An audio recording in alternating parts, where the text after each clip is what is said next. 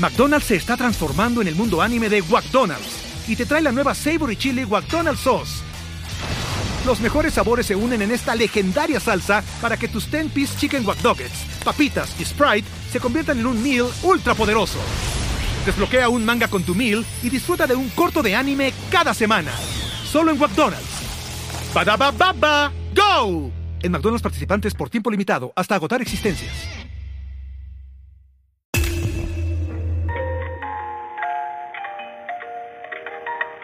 Muy buenas noches a todos. Bienvenidos a un nuevo capítulo de Podcast Paranormal. En esta ocasión vamos a entrar en un mundo de conspiraciones y mucho terror. Nos acompaña hoy un amigo, un tatuador, Bene. ¿Cómo estás, Bene? Muy bien, buenas noches. Gracias por invitarme o por aceptarme más que cualquier cosa. Porque después les voy a decir qué, qué tanto hice para llegar aquí.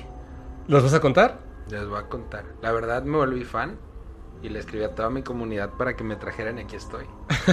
y les van a divertir, va a estar muy bueno esto. Estoy preparándome desde hace mucho tiempo para esto. Va a estar buenísimo. Demasiado. De hecho, creo que, creo que va a estar extenso. Pero antes de que comencemos, ¿nos puedes contar quién eres, a qué te dedicas y cuáles son tus redes sociales? Soy Bene Andrade. Eh, mis redes sociales Instagram es Benetatu, B-E-N-E, B de burro. Eh, se los ponemos aquí. Se los ponemos vamos aquí a poner en la descripción. más fácil.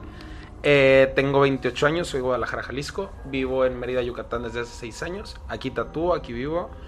Eh, viajo seguido a Monterrey, tatúense, si me escuchan todos. Eh, no sé qué más decir. Este. Yo creo que yo creo que vas a tener que poner un tatuaje aquí. Sí, sí. Y creo que la gente lo va a ver. ¿Sabes qué quiero? Ese. Sí, fácil. En el cachete.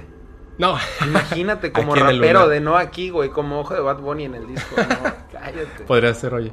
No, de hecho, de hecho vamos a tocar un poquito de eso, creo, ¿no? Sí, sí, definitivamente, sí, sí quiero. Para los que nada nos están escuchando, es que estamos hablando del logotipo del, del podcast. Oye, bueno, yo les recuerdo a todos que de todos modos vamos a poner las redes sociales de Bene. Van a estar en este en la descripción de cualquier plataforma en la que lo vean. Pero para que entremos así de lleno, creo que casi siempre así la gente se espera, como que una historia terrorífica que hayas vivido de principio. Ok, terrorífica. Terrorífica, interesante, paranormal, obviamente. Algo que se te venga así a la mente. La de mi mamá que te contó por teléfono. A ver, cuéntame, cuéntame. Trabajaba en un lugar que ahorita para los que vienen a Guadalajara se llama Black Sheep. Es una casa, si mal no estoy, eh, fue usada, era una casa de cerilleros franceses y en la Segunda Guerra Mundial la usaron para como un refugio de hijos de soldados nazis, un tema así, no recuerdo. Yo trabajaba en la cocina, en la parte de abajo, y, había un corredor. O sea, entras a la casa y la casa son escaleras. Eh, sí, este, la entrada, unas escaleras a la entrada, es un casón. Y por un lado estaba como el ático, no, no sé cómo decirlo, como la bodeguita, el camino a la bodega. Ahí había cerrado un, un horno, que era el horno que utilizaban en ese entonces, no sé para qué fines. ¿Los cerilleros? Eh, ajá. ¿Qué, es un cerillero? Eh, gente que hacía cerillos. Ah, ok. en 1800 o no sé en qué momento. Este.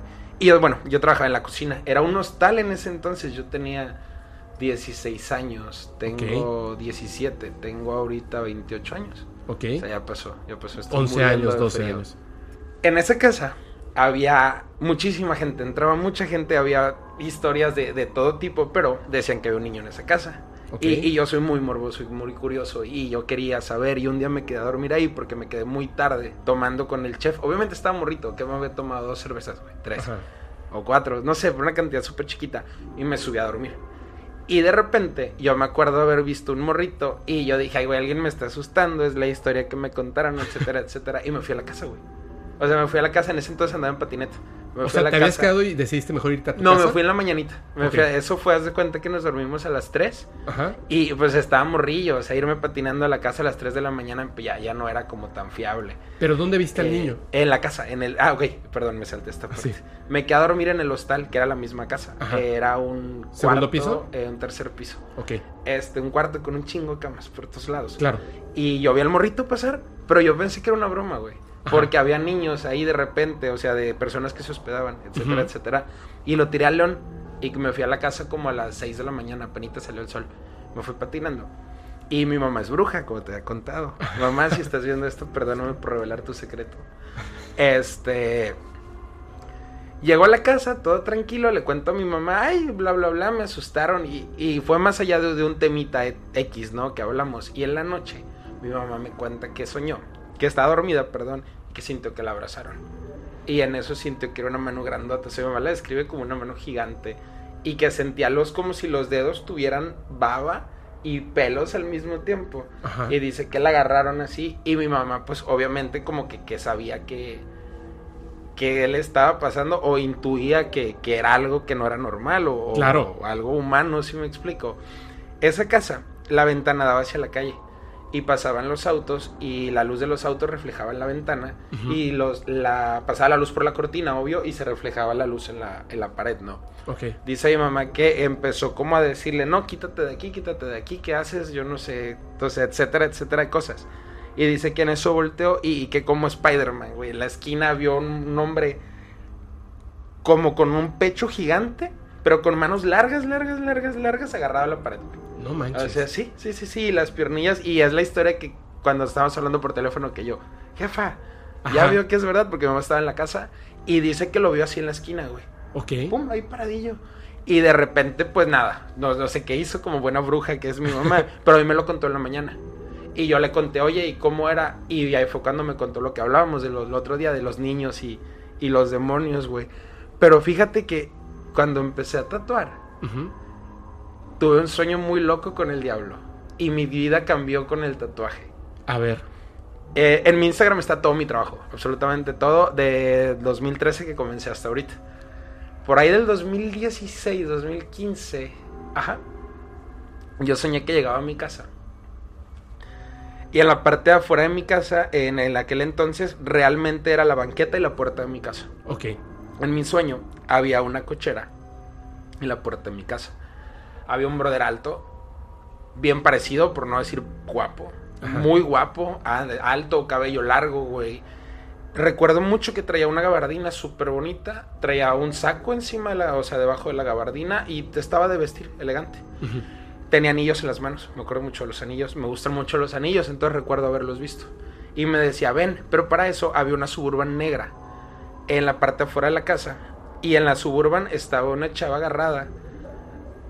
¿Esposada eh, o amarrada? Como amarrada al, volante. Y, llorando, sacas.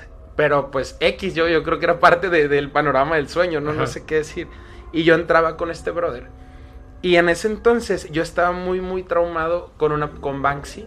Eh, eh, y la película de Salida por la tienda de regalos.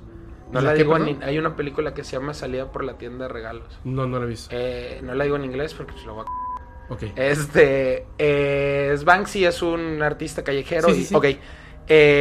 ¿Sabes quién es Obey Shepard Fairey? No. El que hizo la propaganda de Obama.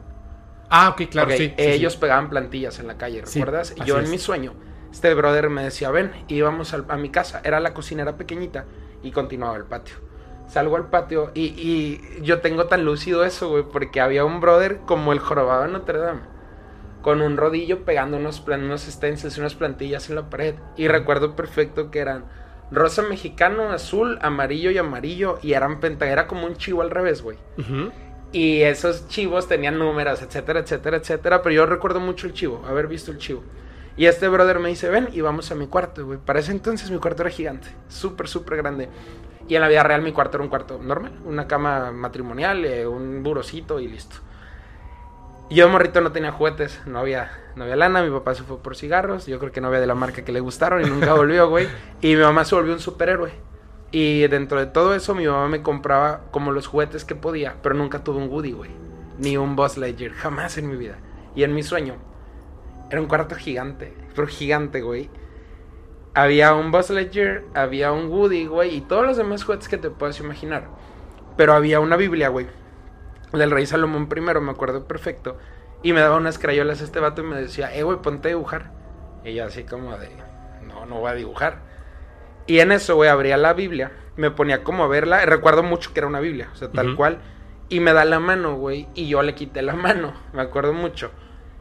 Y te lo juro, güey, eh, y te lo voy a contar tal cual como para mí fue. A mí me despertó que yo sentí que alguien se levantó de mi cama. Y en ese en ese entonces vivíamos en una casa que conectaba con dos cuartos, güey.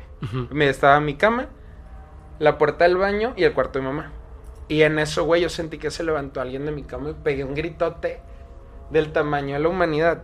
Y yo estaba lleno de sudor, güey, para todos lados, horrible. Así una estela, por sí sudo bastante eh, cuando tengo calor. Pues imagínate en la noche, un mal sueño, ya ves que sudas mucho. Sí, sí, sí. Y yo estaba lleno de sudor, güey, lleno, lleno, lleno de sudor. Y mi cuarto olía horrible a pipí, güey. Yo pensé que me había orinado. Así, así horrible, güey.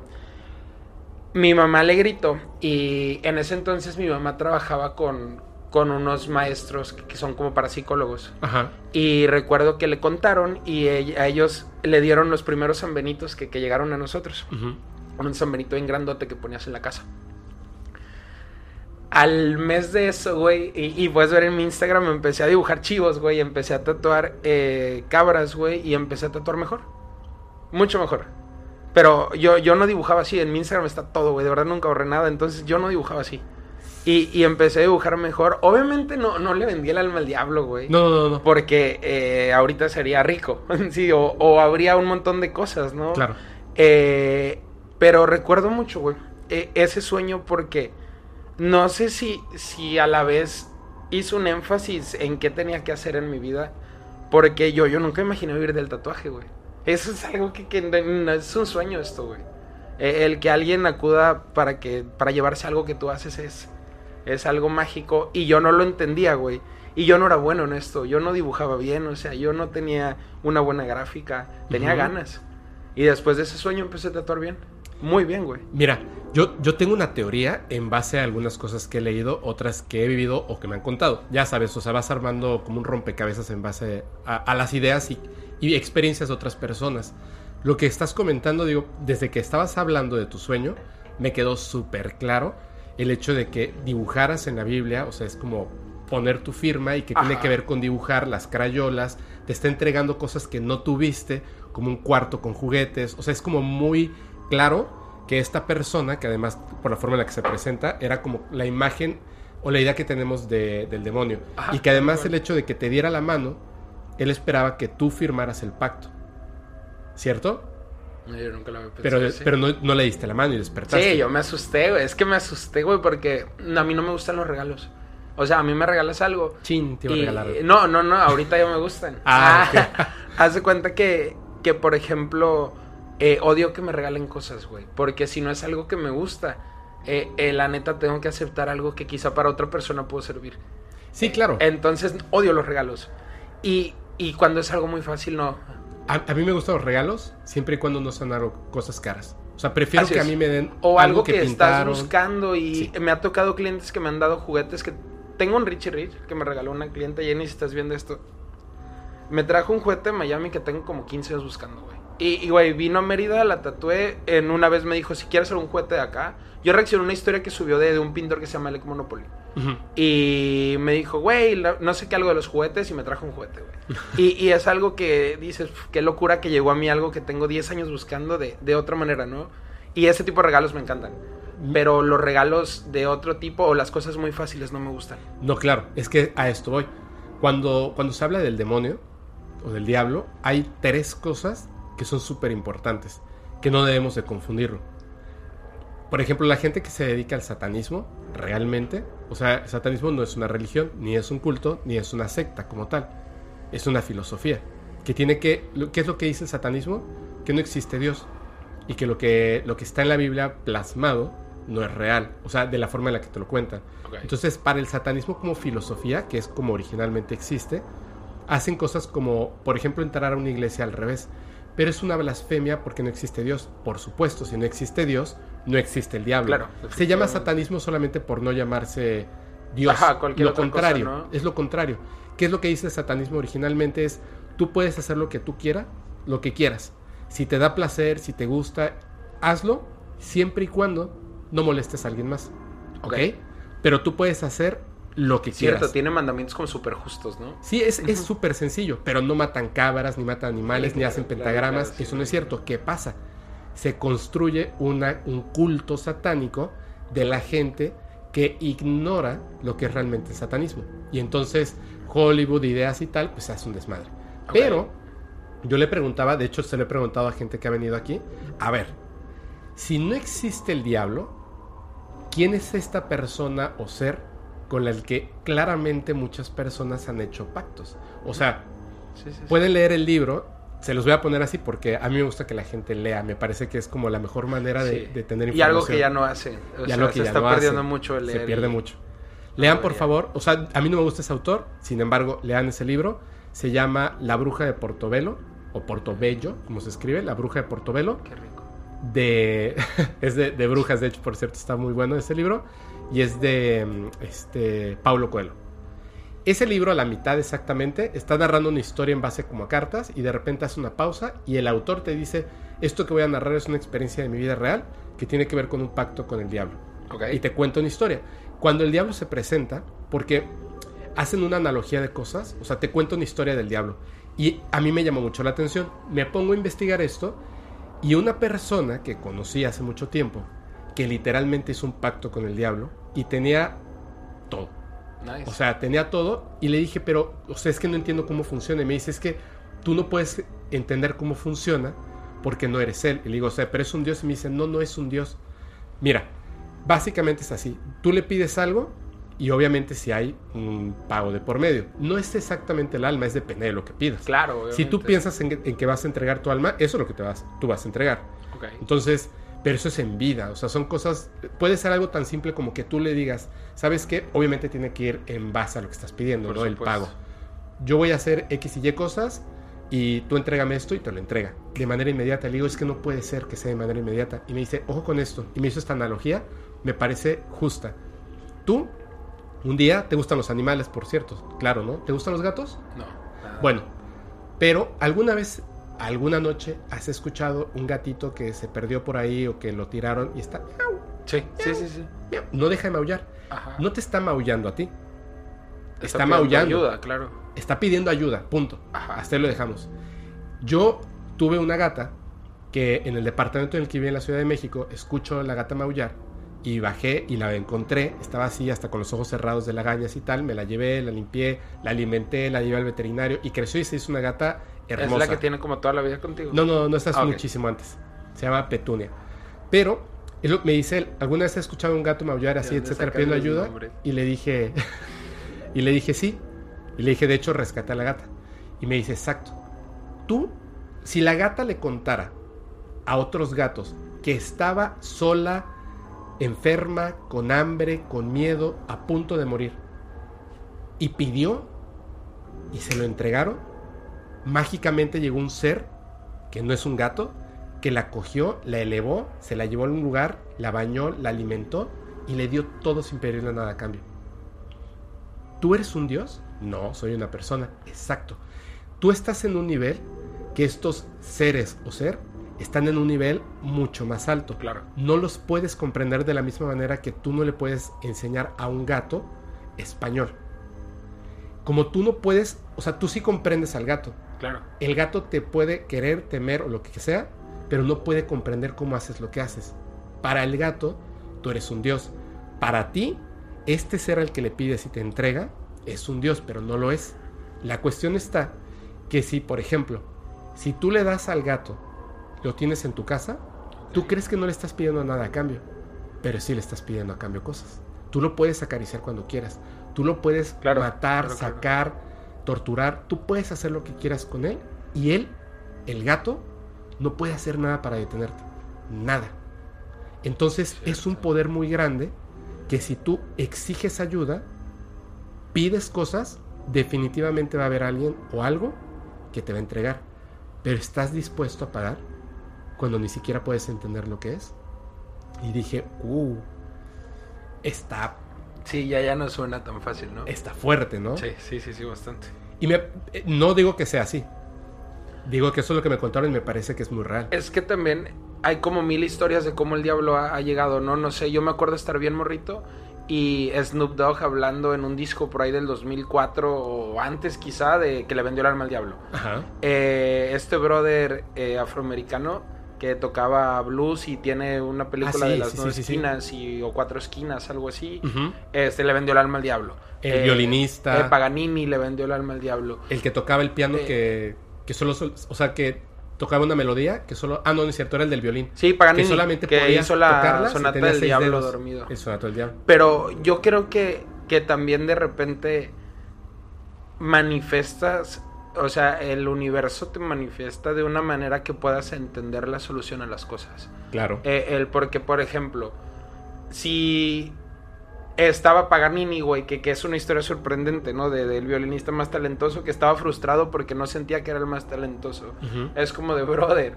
Brother, o sea, eres el Ronaldinho de tu época, güey. ¿Por qué estás sufriendo? Entonces, ¿qué hay más poderoso que, que alguien que es el mejor, güey? Ni Bad Bunny, güey, el diablo, ¿sí me explico? O sea, Sí. porque él sí ya le pedía a Dios ser mejor. O, o lo que él entendiera como Dios. Quizá lo malo era mayor que él. O quizá el diablo siempre lo han pintado como con todos los poderes, ¿no? Ajá. Entonces a lo mejor el diablo era la única persona. Entonces su desesperación y su mismo talento y su mismo pensar enfocado en eso le manifestó lo que vivió. O, o- ¿Estás listo para convertir tus mejores ideas en un negocio en línea exitoso? Te presentamos Shopify. Tal vez no lo sabías, pero nuestro podcast More Than Mamis es un negocio y lo empezamos por supuesto para desahogarnos y hablar sobre la maternidad, no para convertirnos en expertas de ventas y del e-commerce. Así que sí, necesitábamos ayuda para vender nuestro merch y poner en marcha nuestra tienda. ¿Y cómo suena con Shopify? Llegó otra venta. Shopify es la plataforma de comercio que está revolucionando millones de negocios en todo el mundo. Ya seas un emprendedor desde tu casa o desde donde sea, Shopify es la única herramienta que necesitas para iniciar, administrar y hacer crecer tu negocio sin dificultades. Con Shopify puedo gestionar pedidos, envíos y pagos desde cualquier lugar, brindándote toda la información y estadísticas de tus ventas al detalle. Regístrate para un periodo de prueba con tan solo un dólar al mes en shopify.com barra sonoro, todo en minúsculas. Ve a shopify.com barra sonoro para llevar tu negocio al siguiente nivel. Shopify.com barra sonoro. o sea, no, no digo que también eso sea real, me explico. Pero a veces el universo es maravilloso y yo no lo conocía. Y alguien me lo presentó y... Brother, he, he pedido tonterías, güey. Tonterías y el universo me las ha dado. Pero no es lo mismo que, que cuando estuviste en el sueño, porque era como que muy claro En mi sueño... que se estaba aprovechando de que tú querías cosas y dijo, aquí voy a hacer un trato. ¿sabes? Fíjate que De hecho, te entregó antes de que, de que cerraras el trato, creo yo, yo. creo, güey, que, es que es raro esto, porque eh, suena como a cliché de, oh, sí, le soñé con el diablo y ahora todo bien. Este, sí, sí me explico, o sea, jamás. Eh, obviamente me despertó una chispa que yo no conocía, güey, porque tuve más facilidad para estudiar, para, para dibujar, perdón. Y ahora, güey, obviamente es la experiencia adquirida a lo largo de los años. Pero ya aprender a dibujar algo, ilustrar algo es sumamente fácil. Y, y entre más estudio, más puedo aprender, pero es muy fácil. Y, y cuando empecé a meditar, conocí a un señor y sueño con ese señor y ahora es más fácil aprender. Y ¿Cómo? empecé a meditar hace como cuatro meses, Ajá. cinco meses, como cuatro, como cuatro meses. Pero cuando meses. estás meditando, ¿ves a un señor? Eh, no, cuando me duermo. Está raro, güey. Haz de cuenta que. Que empecé a meditar porque conocí a alguien que me dijo, brother, pídele al universo y el universo te va a dar. Pero Sí. me lo vendieron así como de, ¿tienes puntos en Infonavit? Esta es tu oportunidad. Compra barato, pagan 20 años, güey, ¿sacas? Y pues era real. Cada cosa fue real. Empecé a meditar. Y, y siempre he conocido a alguien en mis sueños que inconscientemente me ha dado consejos. De, de- de a lo largo de mi vida. Me han pasado cosas muy extrañas, güey. Y, y yo tengo una foto de un doppelganger mío. Ok. Te lo juro, ahorita te la enseño. La tengo en perfil de foto de portada de Facebook. ¿Pero lo podemos poner? Eh, sí, sí, claro. Sí, los puedo Tengo una foto y me tomas una foto así y se ven idénticos, güey. Ahorita te lo enseño. Oye, pero a ver, espérame, estabas meditando Estaba meditando, eso hoy. Estaba y meditando, ves a güey. una persona. Y yo no sabía primero, no, no, no entendía cómo era meditar. Después entendí que yo soy muy inquieto y estuve primero 10 minutos respirando nada más. Después 20 minutos, después ya tenía tres reproducciones en YouTube y yo no me había dado cuenta. Pero ahora tengo un espacio en mi casa, tu casa y la casa de todos ustedes. Gracias. Este, que tengo una oficina, bueno, tengo un cuarto que es mi oficina. Y, y es como mi safe place, pero nunca había tenido como que mi spot, güey, sacas, que, que fuera el independiente, donde están mis juguetes, que, que ahora tengo todos los juguetes que nunca tuve, eh, eh, en versiones que, que ahora valoro más. Y también digo, qué chido que no los tuve niño y ahora los disfruto mucho. Aunque de repente me pongo a jugar con Woody a esta edad y es, ¿qué te digo? Y, y creo que también tener un lugar seguro, un lugar que sea cómodo, influye mucho.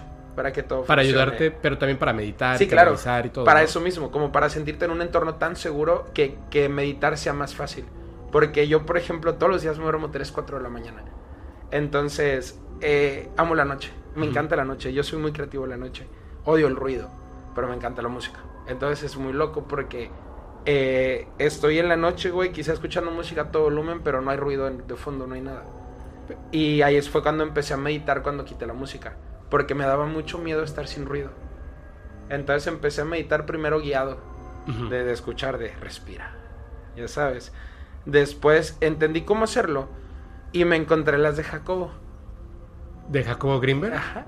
Él Y, tiene eh, audios hay para una, meditar. bueno, no, no sé si es tal cual de él, pero hay un audio de 30 minutos que dice medita, este proceso de meditación de Jacobo Gringer y está chido porque me mantuvo veintitantos minutos respirando, tranquilo.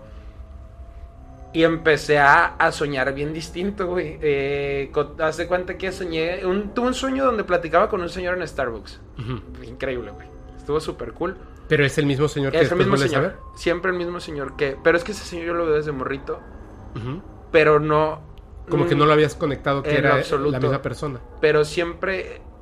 Yo estoy muy bendecido y siempre, siempre he recibido consejos cuando los necesito, güey.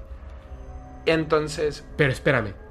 O sea, eh, eh, esta, esta persona que tú ves, ¿tú sabes quién es o es una representación tuya del inconsciente? ahora entiendo que es alguien que existe. ¿Tiene Que nombre? existió. Sí, ¿Lo puedes decir? sí. Se llama Andrés. ¿Y qué- de qué raza Andrés. es? ¿De, de dónde es? Es un señor de unos 60 quizá. Derechito, derechito, derechito, güey. Ni flaco, ni gordo. Tiene una túnica azul. Ok, Y abajo de la túnica, pero no túnica, como, como es franciscano, ok. pero azul. Sí. Y abajo tiene una camisita blanca, güey. Y panza. O sea, como, como si fuera una bata, pero gruesa, güey. Como Pero siempre lo ves igual. eh, casi siempre. O sea, ¿se cambia de ropa? Eso voy. Eh, eh, pues supongo que cuando ya a lo mejor nos vemos a la misma hora, güey, ese uniforme. No, no, no. O No, sea, no, pero me ha tocado una vez nada más relacionarlo a que no. Pero es que yo no relacionaba que era la misma persona, güey. O sea, yo soñaba y, y mis sueños siempre he entendido que me dan consejos.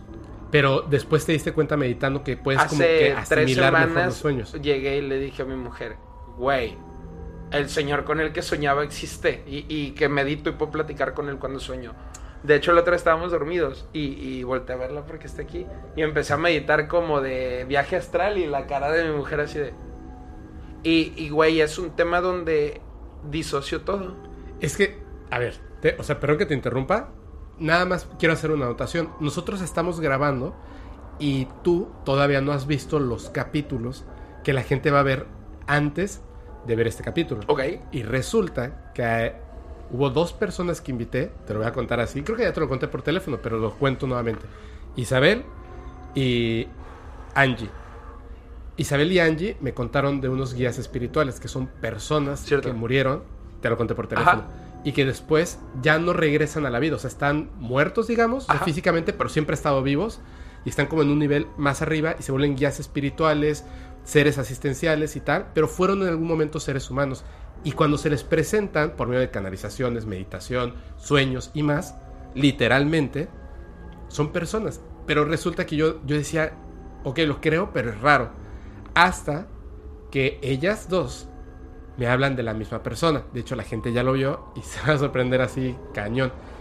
Pero me hablan de una segunda persona que yo pensé que me habían comentado entre ellos, pero es otra persona. Que luego en otro capítulo lo vamos a ver. Por eso te preguntaba exactamente eso, porque si comentas que desde chico hablabas con esta persona y luego meditando te das cuenta de que es la misma persona con la que vienes hablando, posiblemente, quiero pensar, Yo... que es un ser asistencial. En algún momento he pensado, ahora que, que analizo más las cosas, güey, eh, digo, a lo mejor la, la falta que, que tienes de que no tienes papá, violín triste, insértalo aquí, Ajá. este, pues obviamente crea en tu subconsciente una figura que, que te tiene que brindar consejos en algún momento, pero güey, ya, ya superé ese trauma, o sea, ya, ya entendí muchísimas cosas de la vida, pero mis consejos son muy directos ahora, Eh, eh, eh, pero así de, te lo voy a poner como de... compra una pala, te excava aquí, planta una de estas y en dos años vas a tener camarones. Perdón, plátanos. Camarones, plátanos, güey. Este, a- a- te he recibido consejos como muy, muy directos en situaciones que, Que a lo mejor suenan raras, pero sí funcionan. eh, güey, empecé a pintar hace unos meses y yo odiaba pintar, güey. Y de repente he tenido como de, de brayes en la madrugada de tienes que pintar así. Y de repente, de repente voy y pinto, güey. Y me dan las 3, 4, 5 de la mañana sin darme cuenta de las cosas, güey. ¿Te ha pasado algo así? Sí, bro, sí me ha pasado. De hecho, me pasa algo que está así como, como bien raro. Antes eh, escribía, es que, bueno, la gente ya sabe, pero los que no sepan, yo estudié cinematografía. Ok. Mi mamá es escritora, eh, mi, mi abuelo era poeta. Entonces, la parte de las letras y algunas artes, como pintar, este, los secuestros alienígenas y cosas así, que son como, es bien raro, pero es como de familia. Yo Ok. he andado con varias, eh, bueno, no varias, dos personas que se dedicaban a la música. Ok. Y yo decía, no puede ser, porque les daba un instrumento nuevo y en un ratito ya sacaban notas. Y yo tomé clases de guitarra y no me acuerdo cómo es sol. No puedo. O sea, como que estás diseñado para ciertas cosas. Mm, yo creo. Hasta cierto punto. Ay, no, yo creo que.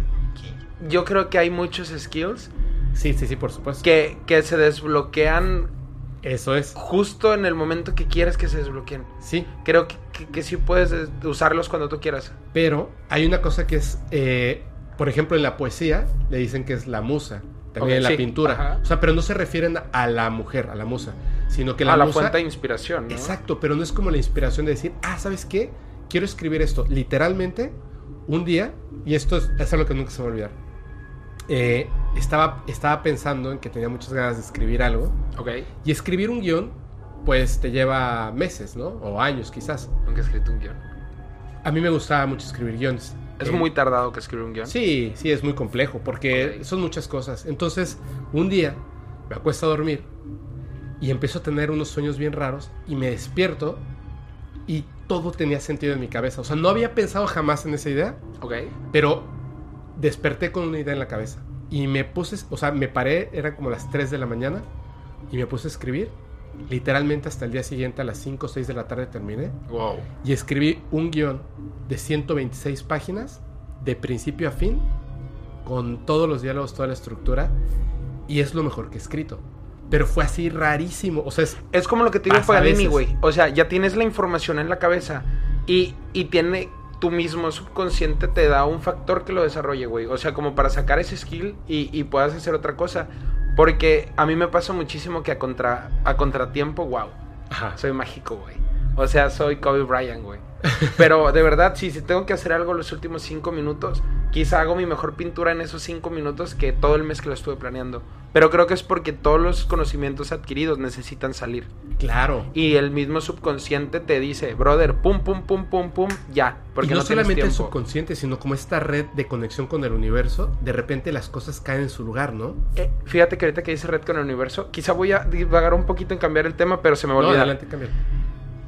Yo le decía, platicando con unos amigos, yo decía que creo que entiendo por qué cuando pasa, a me tocó que murió un amigo mío y todos los días subsecuentes a que mi amigo murió, el día era muy triste. Y yo digo, ok, hay algo en mi cabeza que tiene coherencia, quizás una tontería, pero digo, hay una red de, de energía, hay una red de energía que es mi energía y, y obviamente hay una red de energía como si fuéramos cablecitos todos, güey. Ajá. Y cuando esa energía que pasó conmigo, obviamente ya, ya compate, o sea, mi amigo, ya somos energías que, que son compatibles, vaya. Hay tanta energía triste por esa situación que repercute en mi entorno, pero no directamente en mí. Así es. Y es por eso que si hay 100 personas que yo conozco tristes, mi día es nublado. Sí. Y, y yo pienso mucho en eso y digo, güey, si tiene coherencia. Ojo. Y lo pueden googlear, googlearlo en algún momento. Ok. Cuando hay una, una muerte en masa, por ejemplo, por una guerra, por una explosión, por una bomba, en diversas ciudades del mundo, no cercanas al lugar donde fue la, la explosión, por ejemplo, cuando hay muerte masiva de personas Ok. o de animales, la gente dice que ve el cielo pintado de rojo y que su día está triste. Qué locura. Y es algo que se, se reporta en el mundo muy cabrón. Te voy a decir una cosa nada más. En mi familia, cuando han muerto ciertos familiares, sus padres, que imagínate, o sea, sobrevivir a la muerte de, de uno de tus hijos o hijas, Claro. el día que mueren, los relojes de las casas se detienen a la hora en la que muere la persona. En mi familia lo soñamos antes de, de ver de la despedida, ¿no? Tuve una tía que murió de lupus, güey. Y, yo vivía allá en Mérida. Cuando ya vivías aquí. ya vivía aquí. Pero ¿te acuerdas que, a ver, cuenta, cuenta, cuenta, eh, Soñé, güey, que mi tía llegaba, yo iba a ir a Guadalajara a ver a mi mamá. Ajá. Eh, yo no sé a qué había muerto mi tía, güey. Yo me enteré tipo de que llegué a Guadalajara y me dijeron, güey, mi tía murió. Y mi tía despedía un olor muy particular por la cortisona. Ajá. Este, no, no sé cómo describirte el olor, pero un olor a medicamento.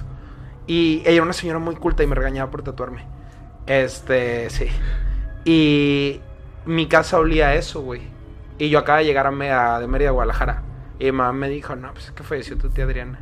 Y mi casa olía a mi tía, güey. Yo pensé que mi tía había ido a mi casa. O sea, antes de que tú te enteraras, llegaste, notaste el olor. yo llegué a, casa, a mi casa, güey, a la una de la mañana más o menos. Y mi mamá estaba bien dormida. Yo acaba de llegar al aeropuerto, pues un amigo por mí, fuimos a tomar unos tragos, cenamos y me llevaron al, al depa de mi mamá. Eh, entró al... Entró al depa de mi mamá y olía a mi tía, güey. Pero mi tía tenía una costumbre horrible, güey, de llegar y tomarse la leche. Pero en Guadalajara hay una marca que se llama Sello Rojo. Brother, eh, Dios ordeña esas vacas. Es la leche más deliciosa del mundo. Sello Rojo, patrocíname, aunque van a censurar este nombre. Este. No lo vas a censurar. Sello Rojo, patrocíname, por favor. Eh, es la mejor leche del mundo, güey. Y, llegaba mi tía y se la tomaba. Pues yo no tenía leche. Y me acordaba mucho de, de que mi tía se tomaba la leche y se la tomaba sentada en la cocina y la cocina quedaba oliendo muchísimo a mi tía. Usaba un perfume muy feo. Y, y, más el olor que despedía por la, por la enfermedad, el exceso de medicina y demás, ya tenía un olor muy particular y se impregnaba. Y se impregnaba muy feo. Y ese día yo llegué, güey. Y me meto a la casa, mi mamá estaba bien dormida. Y le dije, oye, vino Adriana. Y pues casi casi me dijo, no, pues, se, acaba de morir ayer. Y estuve porque así dije, wow. Pero me pasó con mi abuela Doña Rosa, güey. Pero espérame, ¿pero qué soñaste? Eh, no, no soñé, yo llegué a mi casa. Ah, bueno, eso fue, pero con tu abuela sí soñaste. Olía, con mi abuela sí soñé. A ver, va, venga. Eh, con mi abuela, ese día olía a mi casa, güey, a mi tía. Con mi abuela, Doña Rosa, güey, yo me escapé de mi casa a los 15 años, algo así. Eh, y vivía con unos lavacarros, güey, qué locura. Vivía con unos lavacoches, güey, que vivían a la vuelta de mi casa. Eh, te estaban relativamente chavos. Yo tenía 15, ellos 18, 19 años. Con ellos jugaba fútbol. Tenía una casa grande y en esa casa cuidaban coches y lavaban autos y demás. Y yo iba a la escuela y lavaba autos ahí con ellos y pues ya no era como tan complicado subsistir según yo, pero iba a casa de mi mamá a robarme comida cuando no estaba, ya sabes. y la abuela de ellos, su, su mamá, me cuidaba mucho, güey, doña Rosa, y se volvió mi abuela. Ah, y doña Rosa me decía, mi hijo, ve a comprarme un yogurt. Y me daba 10 pesos. los cigarros sueltos costaban 1.50, imagínate. No fumen, hace, hace dos años dejé de fumar. Es el logro más grande que he tenido. Y me daba 1.50 para un cigarro y su yogurt. Y iba a la tienda, güey, comprar el yogur y mi cigarro. Y yo soñé, güey. Para ese entonces me había peleado con sus hijos. Uno de sus hijos, eh, era un partido de fútbol, nos peleamos o algo así y no nos hablábamos, güey. Bueno, él y yo, y los demás sí. Eh, para eso mi abuela había tenido, eh, tenía ay, insuficiencia renal y le hacían hemodiálisis. Entonces yo estuve como yendo con mis, bueno, con ellos todo el tiempo que pude ayudar dentro de, obviamente de lo que puedes, ¿no? Y cuando se puso muy mala era muy triste ver a verla, güey, porque pues ella misma no, no, nos quería ver por la situación de que ella se quería ir, ¿no? Claro. Y recuerdo mucho que eh, la última vez que la vi me dio la bendición, siempre me da la bendición, güey. fuimos a verla a su casa, yo regreso y semana, una semana o dos después, estaba dormidillo. Y soñé que mi abuela llegaba, güey. Y me decía que yo ya estaba en la casa de ella. Y me decía, mi hijo, voy a traerme un yogur y cómprate un cigarro. Y me daba la bendición como cualquier otro día, güey. Y ese día salí, yo andaba en patineta. Di la vuelta en la casa para irme a donde patinaba. Y pasaron sus hijos llorando, güey. Y me contaron y yo así de... Y, y no fue tan duro, güey. He tenido la bendición de nunca ir a un funeral. Y he perdido muchos amigos, güey. La vida a veces es injusta. Y, y es raro porque cuando lo sueñas es más fácil, güey, sacas. El, pero me ha tocado siempre como que vivir ese, e, ese, no vivir ese duelo, güey. Y creo que es bueno. Pues es que lo platicábamos igual en otro podcast, estábamos hablando acerca justamente de cuando los seres, pues nuestros familiares se, se despiden, ¿no? Que a mí me ha pasado, digamos, más o menos, no se fueron a despedir de mí, más bien me fueron a pedir que, diera un mensaje. Pero sí hay varias historias, o sea, de, De hecho, en, los comentarios estuvo muy bueno. La gente empezó a poner en los comentarios un montón de historias y narraciones de cuando sus familiares se fueron a despedir después de muertos y no algunos no sabían que, estaban, que habían muerto, otros sí, y que se despedían, ¿no? Y se me hace bien raro. Tengo una historia de un amigo que no era mi amigo, imagínate, no era mi amigo, nos caíamos muy mal, Y ahora es tu amigo. no porque ya murió, pero eh, no nos llevamos, o sea, tanto no nos llevábamos que cuando murió no me invitaron al funeral porque todo el mundo pensaba que no era mi amigo. Qué triste. Y nos habíamos, o sea, teníamos 30 días de habernos vuelto amigos, porque literalmente, como teníamos que trabajar juntos, Órale. nos sentamos en mi oficina y así de, a ver, güey, o sea, nos vamos a decir la neta, él era, él, él era músico. Ok. Y nos aventamos así de, güey, o sea, tú me quedas mal por esto y esto y esto, y tú a mí por esto y esto y esto. Y nos dimos cuenta de que era una tontería y que además teníamos cientos de cosas en común y nos caíamos súper bien. Tanto, eso fue en la Ciudad de México. Ok. Yo ya estaba viviendo aquí en Mérida. Tenía una agencia de modelos, iba a ser un evento de apertura de la agencia de modelos y su banda vino, o sea, él vino con su banda y tocaron durante la pasarela tipo lo que hace este Victoria's Secret, un rollo Ok. así.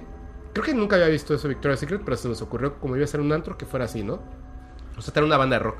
Y él vino y éramos súper amigos. Y de repente, pues, se muere. Pero hay una cosa que es bien extraña.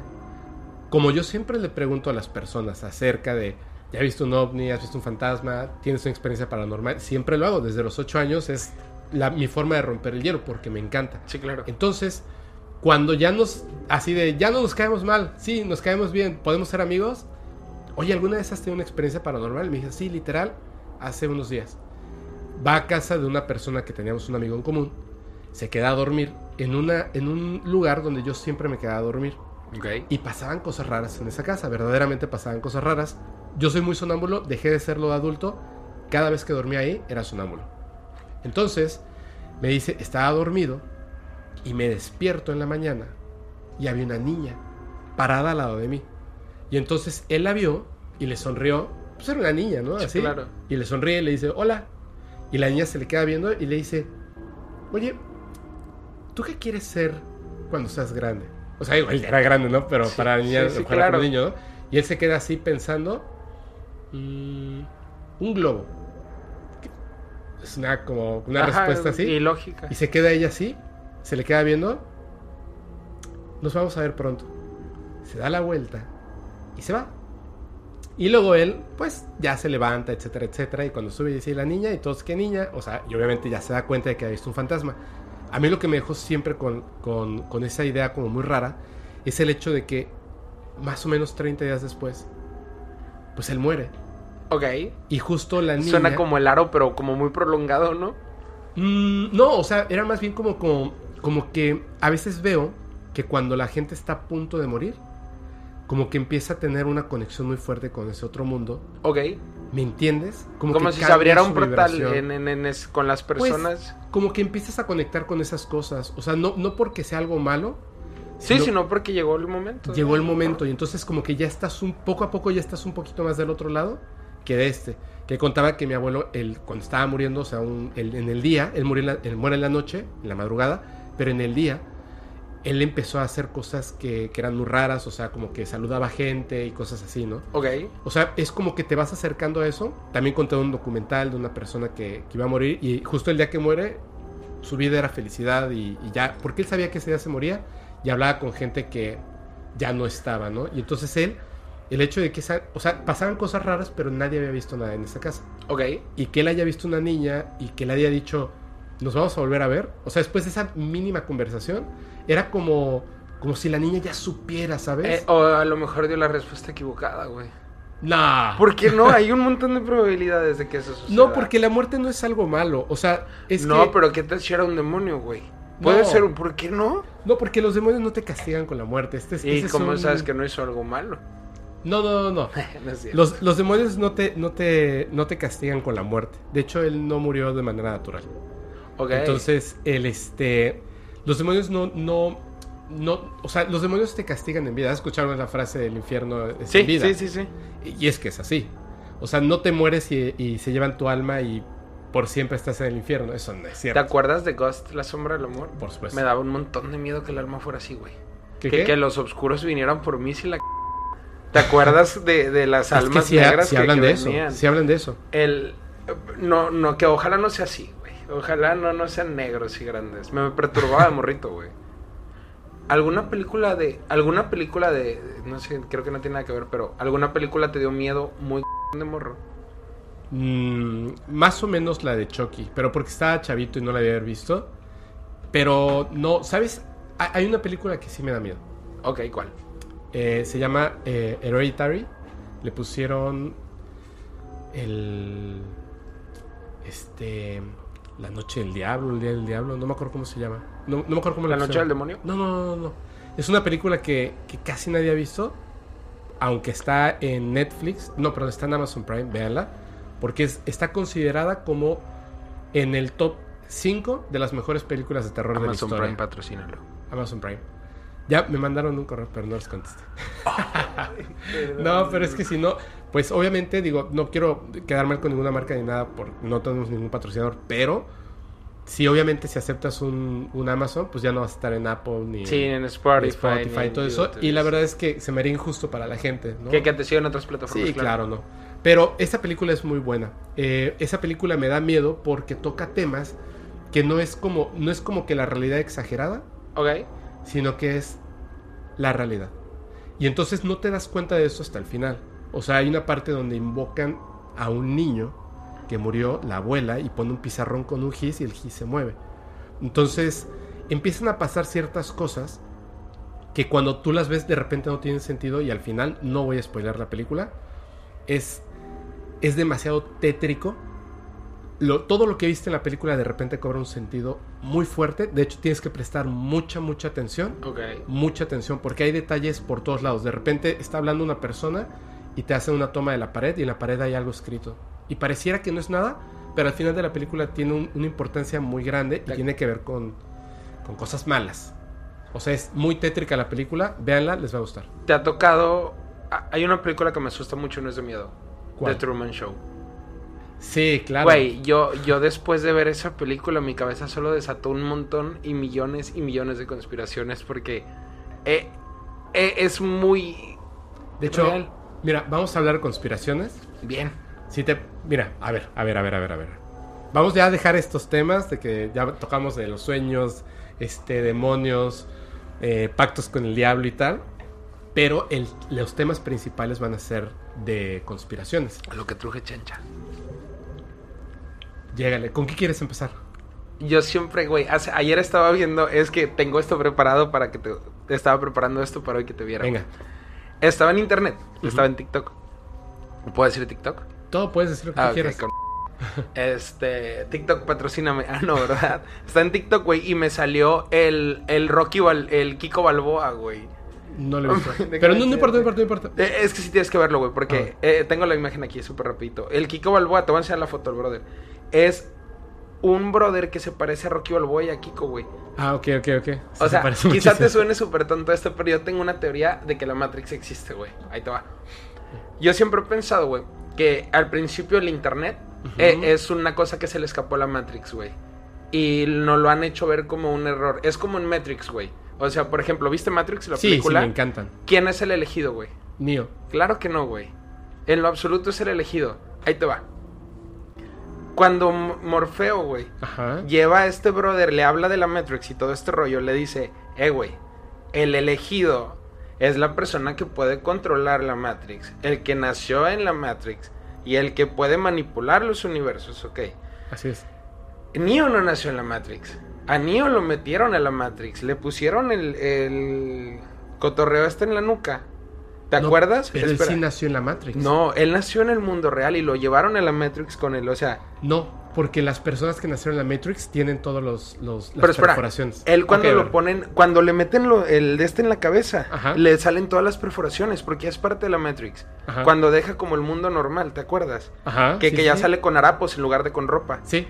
Pero hay alguien en la Matrix que sí nació en la Matrix. ¿Quién? El, el agente, güey. ¿Smith? Eh, sí, güey, él es el elegido. Ve esto. Smith puede controlar la Matrix a como quiera y también en mundo real, güey. Sí. Él no es un virus y él siempre estuvo ahí. Sí. Desde que la Matrix inició, él ha estado ahí, güey. Morfeo es un virus, güey, que quiere hacer pensar a las personas, güey, que el elegido es otra persona, güey. Ajá. Para que no se den cuenta que la Matrix existe. Entonces, Smith, güey, es el realmente el elegido, no Neo, güey. Porque a Neo lo metieron a la Matrix, güey. O sea, le pusieron el, el de este y después ya tenía todos sus, sus agujeritos y demás. Y Smith siempre estuvo adentro, güey. Él es el elegido en real y Morfeo es... Yo siempre he pensado que el Internet es una fuga de la Matrix, güey. Sale la película de Matrix justamente cuando el Internet está empezando a hacer un montón de cosas que no existían, güey. Foros, güey, historias de viajeros en el tiempo, noticias que no se conocían, güey. Ahí está mi teoría. Yo creo que la Matrix existe porque así como te enseña el Kiko Balboa, es una fusión de dos caracteres que, que conocemos Sí. en Kiko y en, en Sylvester Stallone, ¿no? Ajá. Ok. Yo creo que llegó un punto donde hubo tantos humanos, güey, que los caracteres empezaron a mutar y a ponerlos en zonas geográficas donde no pudiesen verse porque no había una manera de conectarse. O sea, se, había un Brad Pitt afroamericano en África, güey, y un Brad Pitt aquí ahorita y no lo sabíamos, pero cuando el internet se fugó de la Matrix, hizo que todas las personas nos encontráramos, güey. Y es por eso que entre más información hay, más esas personas vas encontrando, güey. Yo sí creo que, que los caracteres simplemente los volvieron a, a reacomodar, solamente que ahora ya no hay más, güey. Entonces mezclan, mezclan, mezclan. Porque es ilógico que ese güey se parezca a Kiko y a Rocky Balboa tan cabrón. O, o que haya gente que sea tan parecida a otra persona en el otro lado del mundo. Eh, y, y estén viviendo la misma realidad, o sea, el mismo tiempo, la misma línea del tiempo, la misma situación. Pero porque uno está en Bagdad y otro en Guadalajara. O sea, zonas geográficas que es un millón por ciento que, o sea, uno en un millón que, que se puedan ver, ¿sacas? Yo sí creo que la Matrix sí, sí debe de existir, güey, y somos una reproducción de caracteres. Sí, fíjate que hay muchos científicos que dicen que, o sea, no como en la película, Ajá, obvio. pero que sí existe. O sea, que en realidad estamos viendo una. O sea, no somos tantos como creemos. Y estamos viendo una realidad eh, digital, Ok. virtual. O sea, como la Matrix. Como si Pero- fuéramos Sims. Ajá, como si fuéramos Sims. Y no nos damos cuenta. Y de hecho, por eso, justo lo que comentas, como que. No es que sea un error, sino que ya se me acabaron como que los Ajá, personajes. y vamos a mezclarlos para ponerlos. Eh, eh, pero es que yo creo que, que el internet pasó este tema así, güey. es como un error que se les fugó. Yo creo que el internet es como Neo, güey. Perdón, es como Morfeo, güey. O sea, Ajá, como Morfeo. es un virus que, que salió de la Matrix, güey, y te quiere mantener en ese tema, güey. ¿Sí me explico? Porque la, no- la tarea de Morfeo era que los, o los otros virus no llegaran a la Matrix, que eran Neo y los otros monitos porque los tenía controlados. Entonces yo siento que el Internet es una fuga de la Matrix que se salió de control a un grado que, que ahora juzgamos, creemos cosas que, que son irreales, güey. Sí. Por, por ejemplo, Anonymous, güey. Eh, yo creo en estos momentos, güey, que Anonymous es no es tan real porque lo pueden suprimir y no sabemos cuál es la real noticia de ellos, ¿sí me explico? sí, sí, sí, sí. O Porque, sea, por cualquiera, ejemplo- cualquiera en este momento puede sacar una noticia como que es Anonymous y, Y claro, la gente lo cree, y güey. la gente lo cree. Y, y también lo puedes usar, por ejemplo, si, si tienes una poquito cabeza de marketing, dices, ¿cómo creo que algo sea real? Sí. Pum, hago que esta noticia pase, le pago a 30 noticieros, que los noticieros bajen la Así noticia, es. 100% real. Entonces, sí, sí hay un Anonymous porque lo vivimos. Nosotros vivimos en el 2010, güey, cuando sabíamos de Pizzagate, cuando sabíamos del proyecto Shark, cuando el proyecto Harp estaba existiendo, cuando podías entrar a rotten.com, güey. Te va a encantar lo que te voy a contar al rato. Y, y recuerdo que ahora, güey, encontrar, por ejemplo, algo de internet. Eh, encontrar el proyecto Hard, por ejemplo. Hay tanta noticia, pero tantísima que dices, güey, ¿cuál es la real? Pero eso no es nuevo. Nosotros hace 15 años escuchábamos que en Alaska estaban poniendo las, Las antenas. las antenas. Yo me acuerdo cuando Facebook empezó. Ajá. eh, en 2010, güey, no me sí, acuerdo. yo me acuerdo de los anuncios. Ajá. Bajito. Y, y había un tema bien loco, güey. Que era. ¿Qué era qué? Este. El proyecto Shark. Ajá. Era. eh, no sé si, si alguna vez leíste esta conspiración, güey. eh, no he indagado en internet.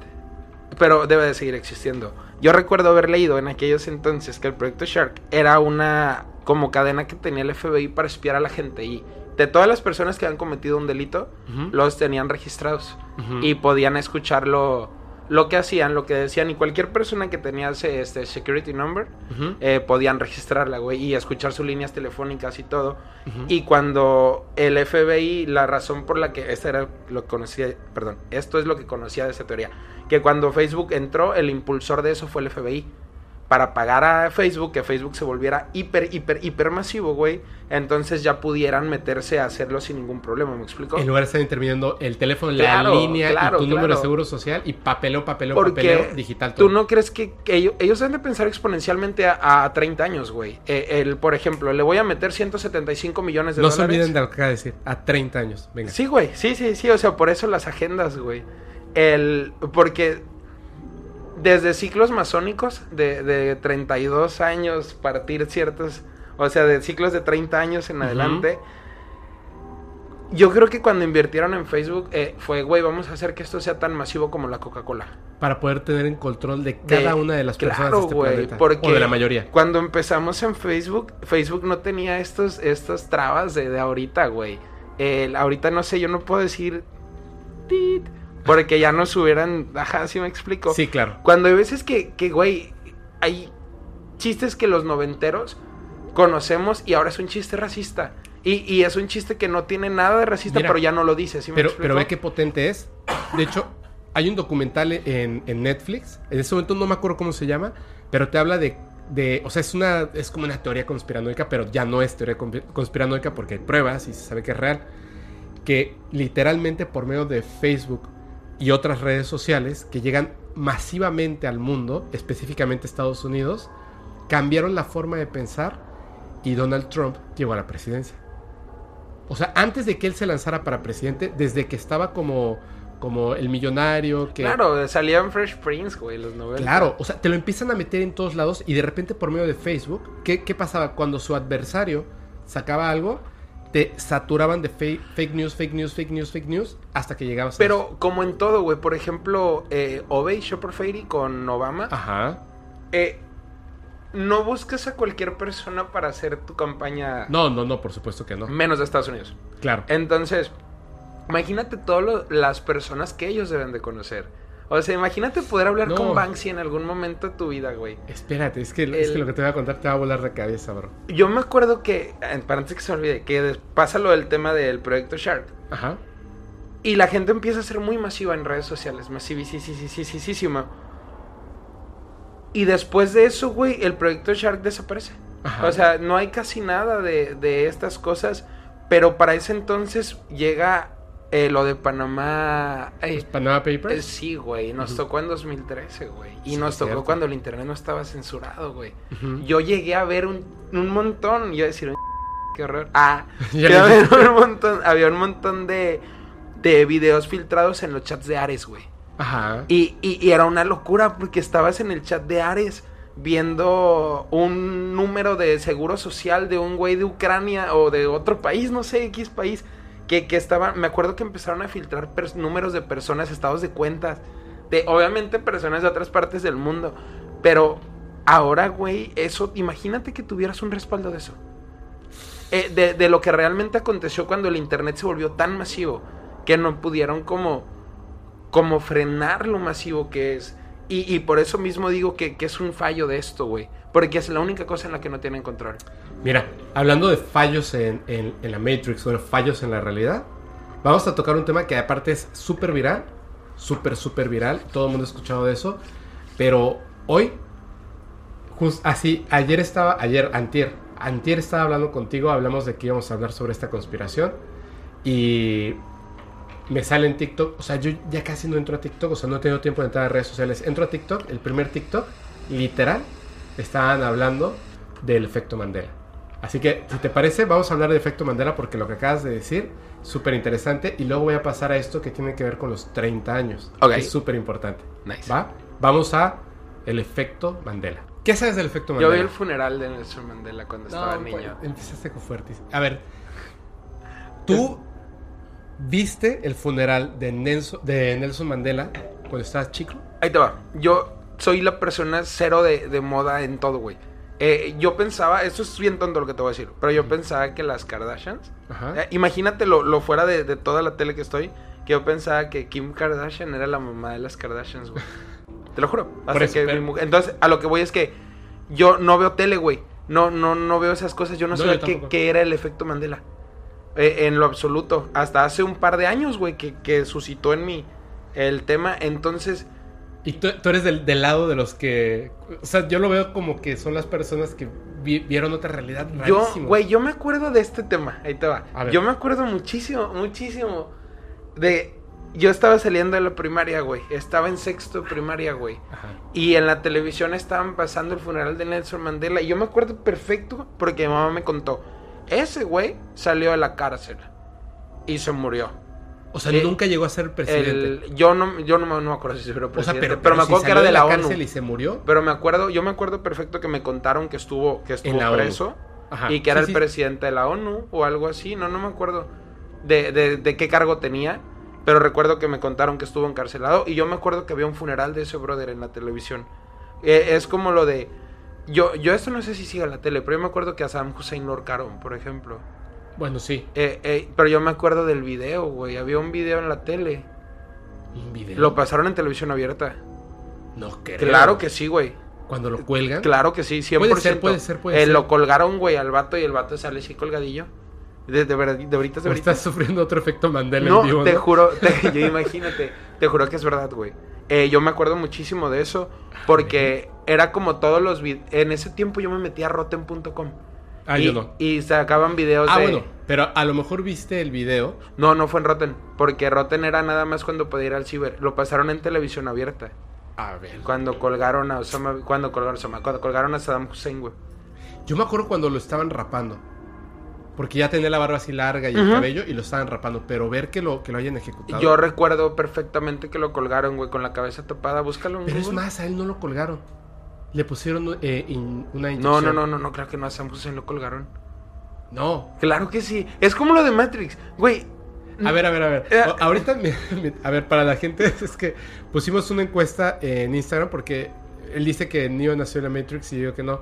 Pero bueno, creo que vimos otra película. Te voy a contar ahorita, ahora sí lo de la película. Porque eso tiene que ver con el efecto Mandela. A ver, tú viste, espérame, tú viste que, que, que Nelson Mandela, el funeral de Nelson Mandela en la tele. pero tú tenías Como, no sé, güey, 11, 12 años, 12 porque estabas en sexto de primaria. Y viste el funeral, Pues me acuerdo que pasaron el funeral en la tele, güey. pero te dijeron que había sido como No, eh, pues era de una la cosa de la así. tele, güey. Estaba en la tele y estaban pasando el funeral. El. e- Es como la película de Shazam, güey. Es que, a ver, si estamos en el 2022, eso fue hace nueve años, no, no cuadra. Porque si tú tenías 12, quiere decir que hace 16 años tuviste el efecto Mandela. Tú tienes 28, ¿cierto? 28 años. 28. O sea, eso quiere decir que hace... Lo de Nelson Mandela fue cuando yo estaba morrito, güey. Pero no puede ser porque Nelson Mandela murió en el 2013. Oh, espera, ya lo sé, es el efecto Mandela, que es rarísimo. Pero es que, es que hasta dije, tengo que ver exactamente qué onda, ¿no? Pero a ver, tú, tú en, en ese funeral nadie decía que fue presidente de Sudáfrica. No me, no me acuerdo el cargo. Me Bueno. acuerdo, me acuerdo mucho la noticia, güey. Porque salían las carotas. Ya no, sabes, las- irrelevante, ¿no? Porque se murió mucho tiempo después. O sea, es imposible que hayas visto eso. O sea, sí, porque mucha gente afirma haber visto eso. Ok. Ese es el efecto. Por eso se llama Sí, efecto sí, Mandela. sí, sí. Porque es una figura que inmediatamente la tienes aquí. El. Qué locura. Eh, es como lo de San Hussein, te digo, no sé si siga la tele, por ejemplo, pero de eso yo me acuerdo. Mira, de hecho, es- hice algo que nunca hago. Dije, voy, voy a entrar y Te voy a. desató el moro. Quiero saber cómo murió. O sea. eh, Fue, fue colgado, güey. Así te, te lo firmo, güey, que lo colgaron, lo colgaron. Es en serio, lo pasaron en TV, en ¿Sí lo Azteca colgaron? 13, güey. En ver. Azteca 13 pasaron el video. Ah, sí, el día que Irak ahorcó a Saddam Hussein. Ujú. ¡Wow! Y pasaron el video en televisión abierta, güey. No, te lo juro, te lo firmo, en serio. No, a lo mejor no y lo quise salió ver. A en. lo mejor no lo quise ver. Eh, lo repitieron como toda la semana, ¿eh? O sea, fue un video muy sonado. no, no, es que nunca he sido muy fan de. de- o sea, esas cosas y me pongo muy mal, entonces mejor me volteo. Ok. El Pero a ver, a ver, a ver. Otra vez, el efecto Mandela. Shazam, Shazam, la película, ¿cuál? la de. No la de los La superhéroes. de Sinbad. La, que, la, que, la que el mundo dice que no existe, pero eh, muchos afirman haberla visto. Esa película, y te va, la pasaban en Azteca 13, güey, en Azteca, en, perdón, en, TV Azteca, en el canal 7. Ajá. Después, y me acuerdo perfectísimo, güey, porque cada diciembre que estás de vacaciones, güey, pasaban Flover, güey. Ajá. Querida encogía a los niños. Sí, sí, amor. Querida la volvía a volvía a encoger porque ese güey los encogía un montón de veces. Sí, y luego creció el bebé. Y, eh, eh, después, hoy te acuerdas, güey. Querida grande niño, sí, sí, sí, está increíble. Y en Canal 5 pasaban mi querido, mi pobre angelito. Ajá, sí, sí, sí. Los sábados pasaban un programa que odiaba, güey, dinosaurios. y la película, a mí no, güey, nada. Pero pequeño me daba una hueva. Meta, güey. Solo sufría. Y pasaban Sinbad, güey. Perdón, pasaban Shazam. Era un niño, güey, que se había ido con su bicicleta, güey. Y había llegado a una casa de un chino, a un, came, a un callejón, a comprar una de esas casas de antigüedades de chinos, güey. Ajá. Y el niño quería comprar un carrito, güey, o algo así que tenía, y el señor no se lo quería vender. Y el niño, un señor le da, ya sabes, un señor afuera, de que toma, mijo, te vendo esto. Ay, perdón. Toma, mijo, te vendo esto. Y le dio una lámpara. El morrito. Una lámpara maravillosa. Obviamente, abre la lámpara y sale Shazam. Y sale entre una, me acuerdo perfecto, güey. Es una bodega donde el niño está escondido porque siente que lo están correteando y se ve en su bicicletita. Y sale Simbad. Y Simbad era. Tenía un turbante así dorado, güey. O sea, era un genio que se parecía a Simbad. Era un genio. Eh, eh, bueno, es que el actor se llama Simbad. Eh, el, sale en la película de Simbad. Era ah, un actor gordito de, de, bigotín. Este, y en la película de Shazam sale con un sombrero, güey. Como un turbante, ¿no? Como un turbante dorado, perdón, sí, dorado con morado. Eh, tenía su, su pantaloncito, eh, igual morado con dorado, güey. Y primero, obviamente, sale entre humo de, de los noventas, ya sabes. y se vuelve bien compa el morro, güey. Porque el morro pide otros tres deseos. Eh, Shazam, creo que, pide un tema así como de, que Shazam se vuelva humano o Shazam quiere meter al niño a la, a la... A la lámpara. A la lámpara, un tema así. Pero la pasaban de así, en esa cronología me acuerdo porque yo no tenía cable.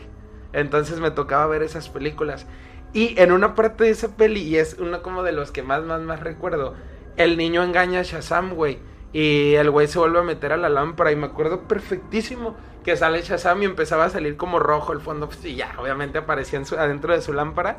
Y esa escena donde como que abrían la lámpara y salía, ya sabes, en como chiquito así de... Dentro de la lámpara. Ajá, así de... Gritándole en vocecita, güey.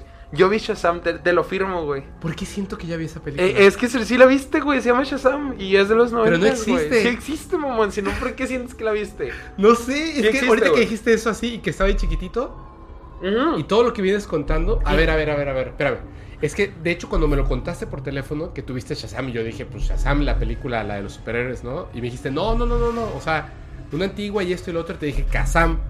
La que era con Shaquille O'Neal y me dijiste, no, no, no Shazam, Yo te dije, ¿de qué estás hablando? Y me dijo, güey, tal, así, así, así. Dije, ¿cómo si yo veía las de Volver al Futuro y veía la de Querida encogía a los niños y todo? Y no recuerdo para nada Shazam. Y googleé. Y lo primero que me salió es la película que mucha gente dice haber visto y no existe. El efecto Mandela. Yo me acordé de esa peli, güey, cuando vi eso mismo, estaba en Reddit, viendo videos, güey, viendo, perdón, este, ah, blogs, y me salió, güey, y yo dije, brother, qué pedo, yo la vi, güey. Y, y, me acuerdo de la película, o sea, de verdad me acuerdo perfecto porque eran de Pero lo sentiste rarísimo, güey, de que nadie dice que no existe y tú la viste. Es que fíjate que de repente platico en el estudio, de repente estoy tatuando y estamos escuchando Eh, ahora, este, no es por estar aquí, pero pues ya eres algo nuevo dentro de, lo que escuchamos y suenas en el estudio. Pero pues también escuchamos Dross, también escuchamos como otras personas que, que hacen esto. Es que claro, claro, claro. Dross me gusta mucho por eso. El cine no, sí, también. Este, eh, pero todos los demás, del güey que habla bonito y todos esos, del güey que tiene una voz bien chida. Y yo me acuerdo cuando empezaron a hablar del efecto Mandela, que yo, yo les decía, no mames, no hablan de la película, en ningún video hablaban de Shazam. Y entonces de repente les cuento cosas a mis clientes y, a veces nomás me siguen el rollo. O a veces me tiran a león y, como que no tienes con quién seguir el hilo de las cosas. Claro. Y de repente también no tengo amigos de mi edad. ¿Sabes? Son más grandes o, menores que yo, entonces tampoco entienden. Es que mira, del efecto Mandela hay un montón de cosas que son súper interesantes. Yo solamente conozco un amigo, de hecho ya lo conté, que tenía un amigo y que un día había un edificio del lugar donde siempre venía el amigo. Y entonces decía que había una unidad habitacional del otro lado donde estaba su amigo. Ok. Y entonces el hermano le dio la vuelta porque todavía en su cabeza de niño pensó que sí se podía construir como que un edificio, ¿sabes? Ok. Era una pared. Entonces, cuando le dan la vuelta, puede ser un terreno baldío que siempre ha sido un terreno baldío y no había edificios de ese lado. Pero él tenía memorias de años de tener un amigo que de repente Salía se de esfumó ahí, y se ¿no? esfumó, se esfumó ese ¿Te lugar. acuerdas? Pero espera, espera, espera, espera. Yo nunca había hablado con una persona que fuera parte del efecto Mandela. O sea, me puse a investigar y te voy a así nada más para que tú cómo lo recuerdas. Obviamente ya viste el video de cuando matan a John F. Kennedy. Va en su coche. Yo conozco esa teoría como desde hace muchísimo tiempo. Espérame, espérame, espérame. Va en su coche. Y le dispara a su guardaespaldas. ¿Qué? ¿Cómo que qué? El güey que le dispara es el chofer, perdón. No. No, no le tira un francotirador. Bueno, bueno, bueno, bueno. No, pero no, no la teoría, no la teoría. Recuerda el No video. es teoría, es video. En el video voltea a su chofer y le dispara en la cabeza y el güey sale muerto. No, hay un francotirador. Claro que no. El güey Hasta está. ahí está diciendo. Ah, hay un video donde el coche tiene seis asientos. Está Cuatro. John F. Kennedy, dos guaruras. Dos guaruras atrás. John F. No, John F. Kennedy y su mujer, dos guaruras. El chofer. Y voltea a uno de los que está a un lado. O sea, voltea al de adelante y le dispara en la chompa, güey. Está en No. YouTube. Está en YouTube. Ahorita No. te lo enseño. Le dispara a su chofer. Ok, ok, puede ser. Ahorita lo vemos. Pero, pero aquí va la cosa. O sea, ¿tú recuerdas a seis personas? O Yo sea, recuerdo seis personas. seis personas que había seis asientos. eh, los guarros Seis al lado. asientos, seis asientos. El chofer, el que va al copiloto, los guarros, o sea, los guardaespaldas, y luego John F. Kennedy Y, su mujer. Porque cuando le disparan a John F. Kennedy. Eso es lo que tú recuerdas. Queda pegado para atrás, sí, güey. Eso es lo que tú recuerdas. Yo recuerdo cuatro. De hecho, cuando me dijeron que en el efecto Mandela eran seis, yo dije, no, imposible. O sea, dije, antes de entrar a YouTube, lo, lo voy, a, lo voy a pensar No detenidamente. tiene lógica que sean cuatro porque no puedes no llevar seguridad. Eran Yo pensaba seis. que solamente, o sea, que el que manejaba y el de adelante era en seguridad. Pero espérame, o sea, la, la pregunta es esta. Ustedes que están escuchando esto, si han visto la película de Shazam, la que acaba de contar Bene, pónganlo en los comentarios. Si ustedes recuerdan que, que el, el coche donde mataron a John F. Kennedy era de cuatro personas y habían cuatro personas, pónganlo en los comentarios. Pero no solo eso. No solo eso. Yo sí viví una vez el efecto Mandela. Y nadie me lo cree. Yo no sabía que se llamaba el efecto Mandela. Pero hay muchas otras cosas. Coca-Cola, el monito del Monopoly y un chorro de cosas que aparte son mucho de la cultura norteamericana. El Monopoly tenía. Yo sí lo recuerdo con el Monopoly. Yo también lo recuerdo con el Monopoly. Mucho. El emoji, por ejemplo, la otra vi que en TikTok me salió. Sí, güey, que nunca existió cuál emoji. El ladrón. El ladrón nunca yo lo existió. tenía en el 3S, güey. En el iPhone 3S lo podías poner. A ver, ¿alguien alguna vez puso el emoji del Güey, sí ladrón? existía, güey. Sí, claro que Sí existía. existía, sí, sí, sí. Yo estoy seguro de que alguien se está equivocando ahí. Yo, yo vi muchas cosas, o sea, ahorita no Nunca lo sé, pero sí lo vi. Yo también lo vi muchas veces, porque era como, me acuerdo mucho que cambió el iPhone de, del 2 a- al 3GS y no, cállate, la revolución de la vida. Es más, Y salía ahí, había un ladrón y una ladrona. Sí, sí, sí, sí. ¿Verdad? Por Y, la morra tenía, de hecho la morra tenía las colitas a los lados. Así es. Y parecía como el ladrón de McDonald's, güey. Así es, Sí, me acuerdo muchísimo claro de eso, güey. sí, claro y tenía sí. rosita, él. De hecho, si le dejabas apretado era rosita, amarillo, este, y de otro color el, sí, el emoji, güey. porque sí existía. Sí, sí existía. Pero, a 100%. ver, a ver, a ver. Es que ya, ya, me, ya me, me- me clavé con esto del efecto Mandela, que es súper interesante. Ve esto. Justo lo que hablabas hace rato de la Matrix, o sea, no de la película de la Matrix, o sea, de Matrix, En la película donde Neo sí nació fuera de la Matrix. nació dentro del Matrix. Claro Pero, que ver, no, güey, lo metieron. Pero entonces, justamente tú decías que el mundo realmente está como, como en la Matrix, ¿no? Que hay una como simulación de la realidad y por eso pienso yo, si es así, que puede ser, o sea, científicos dicen, si hay una opción entre un millón, pues es muy posible y es muy probable, porque las matemáticas son muy raras, pero si en algún lugar del universo está ocurriendo o existe algún error de bla, bla, bla, bla, hay mucha probabilidad de que esto ocurra, no como creemos, pero puede ser que sea cierto. En el 2002 el mundo cambió, güey. ¿Te acuerdas? Yo tengo algo que me acuerdo mucho de, de A que ver, también... cuéntalo. Yo recuerdo mucho y me daba mucho miedo, güey. Mucho, mucho miedo. La célula de Dios. Que, que en Gran Bretaña creo que era. Habían este... mm, hecho una máquina que iba a replicar el Big Bang, bla, bla, bla, bla, bla. Y, yo recuerdo que primero salió eh, cuando yo lo llamaba el Discovery Channel para pobres, Canal 7, un canal de Guadalajara, eh, que pasaban documentales, pero en la madrugada, mamá. Ok. O sea, 5 de la mañana y con los ojos bien cerrados viendo el de Nat Geo, ¿no? O National Geographic, güey. ¿Y, viste algo del...? Eh, había un documental de, la partícula de Dios que, que decía, este que si la usaban iba a haber un cataclismo y, como que te iban preparando para, para la situación, güey. ¿Sabes qué es lo de la partícula de Dios? Eh, sí, sí, sí, chocar dos este, hay átomos, o no, no recuerdo qué son, a cierta mm. velocidad para que se vuelva el... Casi, casi. Eh, como replicar el Big Bang en chiquito, ¿no? Lo que pasa es que para que pudieran mover, nada más para poner en contexto a las personas, para que pudieran mover las partículas a esa velocidad y chocar en un punto determinado, siendo que son partículas, o sea, podría pasar una al lado de la otra. O sea, son, claro. Si tú eres una partícula, son kilómetros y kilómetros de distancia. Lo que hacían es que, bueno, hacen, es que en un tubo, digamos, es un tubo muy, muy, muy grande. Sí, recuerdo que se veía el... Sí, es un tubo muy, muy, muy grande. Lo que hacen es que generan, eh, digamos, como un campo negativo de antigravedad, por así decirlo. Ok. Donde, como toda la gravedad se va hacia el tubo, queda un vacío artificial en medio. Donde chocan la las partícula las partículas. Solamente puede estar exactamente en medio. Wow. Entonces las ponen a correr hacia el lado inverso y cuando chocan, van a chocar, o sea, van a chocar y el efecto de dos partículas chocando es parecido al efecto del Big Bang, pero esa no es la partícula de Dios. La partícula de Dios es específicamente un científico que además es el que eh, es el que descubrió como que el gen gay que tiene que ver con muchas cosas porque en toda la naturaleza existe, okay. es parte de la naturaleza.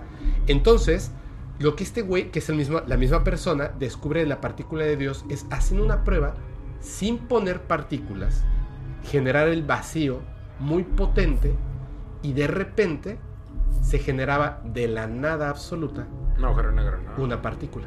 Ok. Por eso es la partícula de Dios, porque nadie la puso ahí. No puede aparecer algo de la nada. Claro. Esa es la partícula de Dios. Nada más para que tengan esto y les vuele la cabeza, pero continúa, porque es muy interesante. Porque yo recuerdo que, había, salía un documental sobre, sobre eso, de, que giraran y todo el tema. Y en 2012, güey, hay un montón de cosas que ya no existen después de 2012 o, existen de otra manera. Obviamente esto lo vi en otro lugar y me tronó la cabeza. Y, porque concuerda con las fechas de los mayas y, y, ¿no? y aparte a mí se me hace súper loco pensar, ok, sí, sí, una vez escuché que la teoría no se crea, y hay una, hay una teoría que escuché que dice que cuando eh, te mueres o, el universo desaparece, no puede desaparecer por, porque como es esa energía, otro universo reemplaza la situación, el universo más parecido. Hay un video en internet de un güey que tiene un libro de los Bernstein o algo así se llama. Güey, eso está que pone su celular antiguo y se ve diferente. Y, no, mete, se mete el cuarto con. Y cambia la letra. Y cambia la letra. Eso está.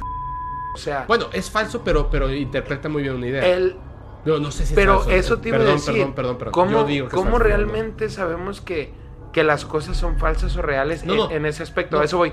Que, que sí, yo sí creo fielmente, güey. Ajá cuando estaba morrito en Spider-Man, hay un, hay un capítulo del Spider-Man de caricatura donde Kingpin era blanco ¿no? Bueno, había un Spider-Man donde salen todos Spider-Man de un multiverso, Y yo tenía como 10 años, 11 años. Y, y, me acuerdo un montón que desde ese entonces dije, güey, tiene un montón de lógica. Yo no, yo no creo que seamos iguales, o sea, yo no creo que, yo sí creo que en otra, perdón, que, que sí puede pasar eso de que te caes en un hoyo y ese hoyo es un vórtice a, a otro lado y alguien sale a reemplazarte. A otra dimensión. ¿Sabes qué? Que creo que tiene muchas teorías muy locas sobre pero espérame, espérame, espérame, espérame. A ver, dilo, dilo. ¿Quién tiene Torres Este, había un programa que se llamaba. Es que hay un efecto Mandela muy cabrón ahí. En Le temes a la oscuridad. Ah, sí, sí. Eh, yo me acuerdo perfectísimo, güey. Que en el inicio de Le temes a la oscuridad caían unas manos con unas chispitas. Y conozco un montón de gente que no lo vio así, güey.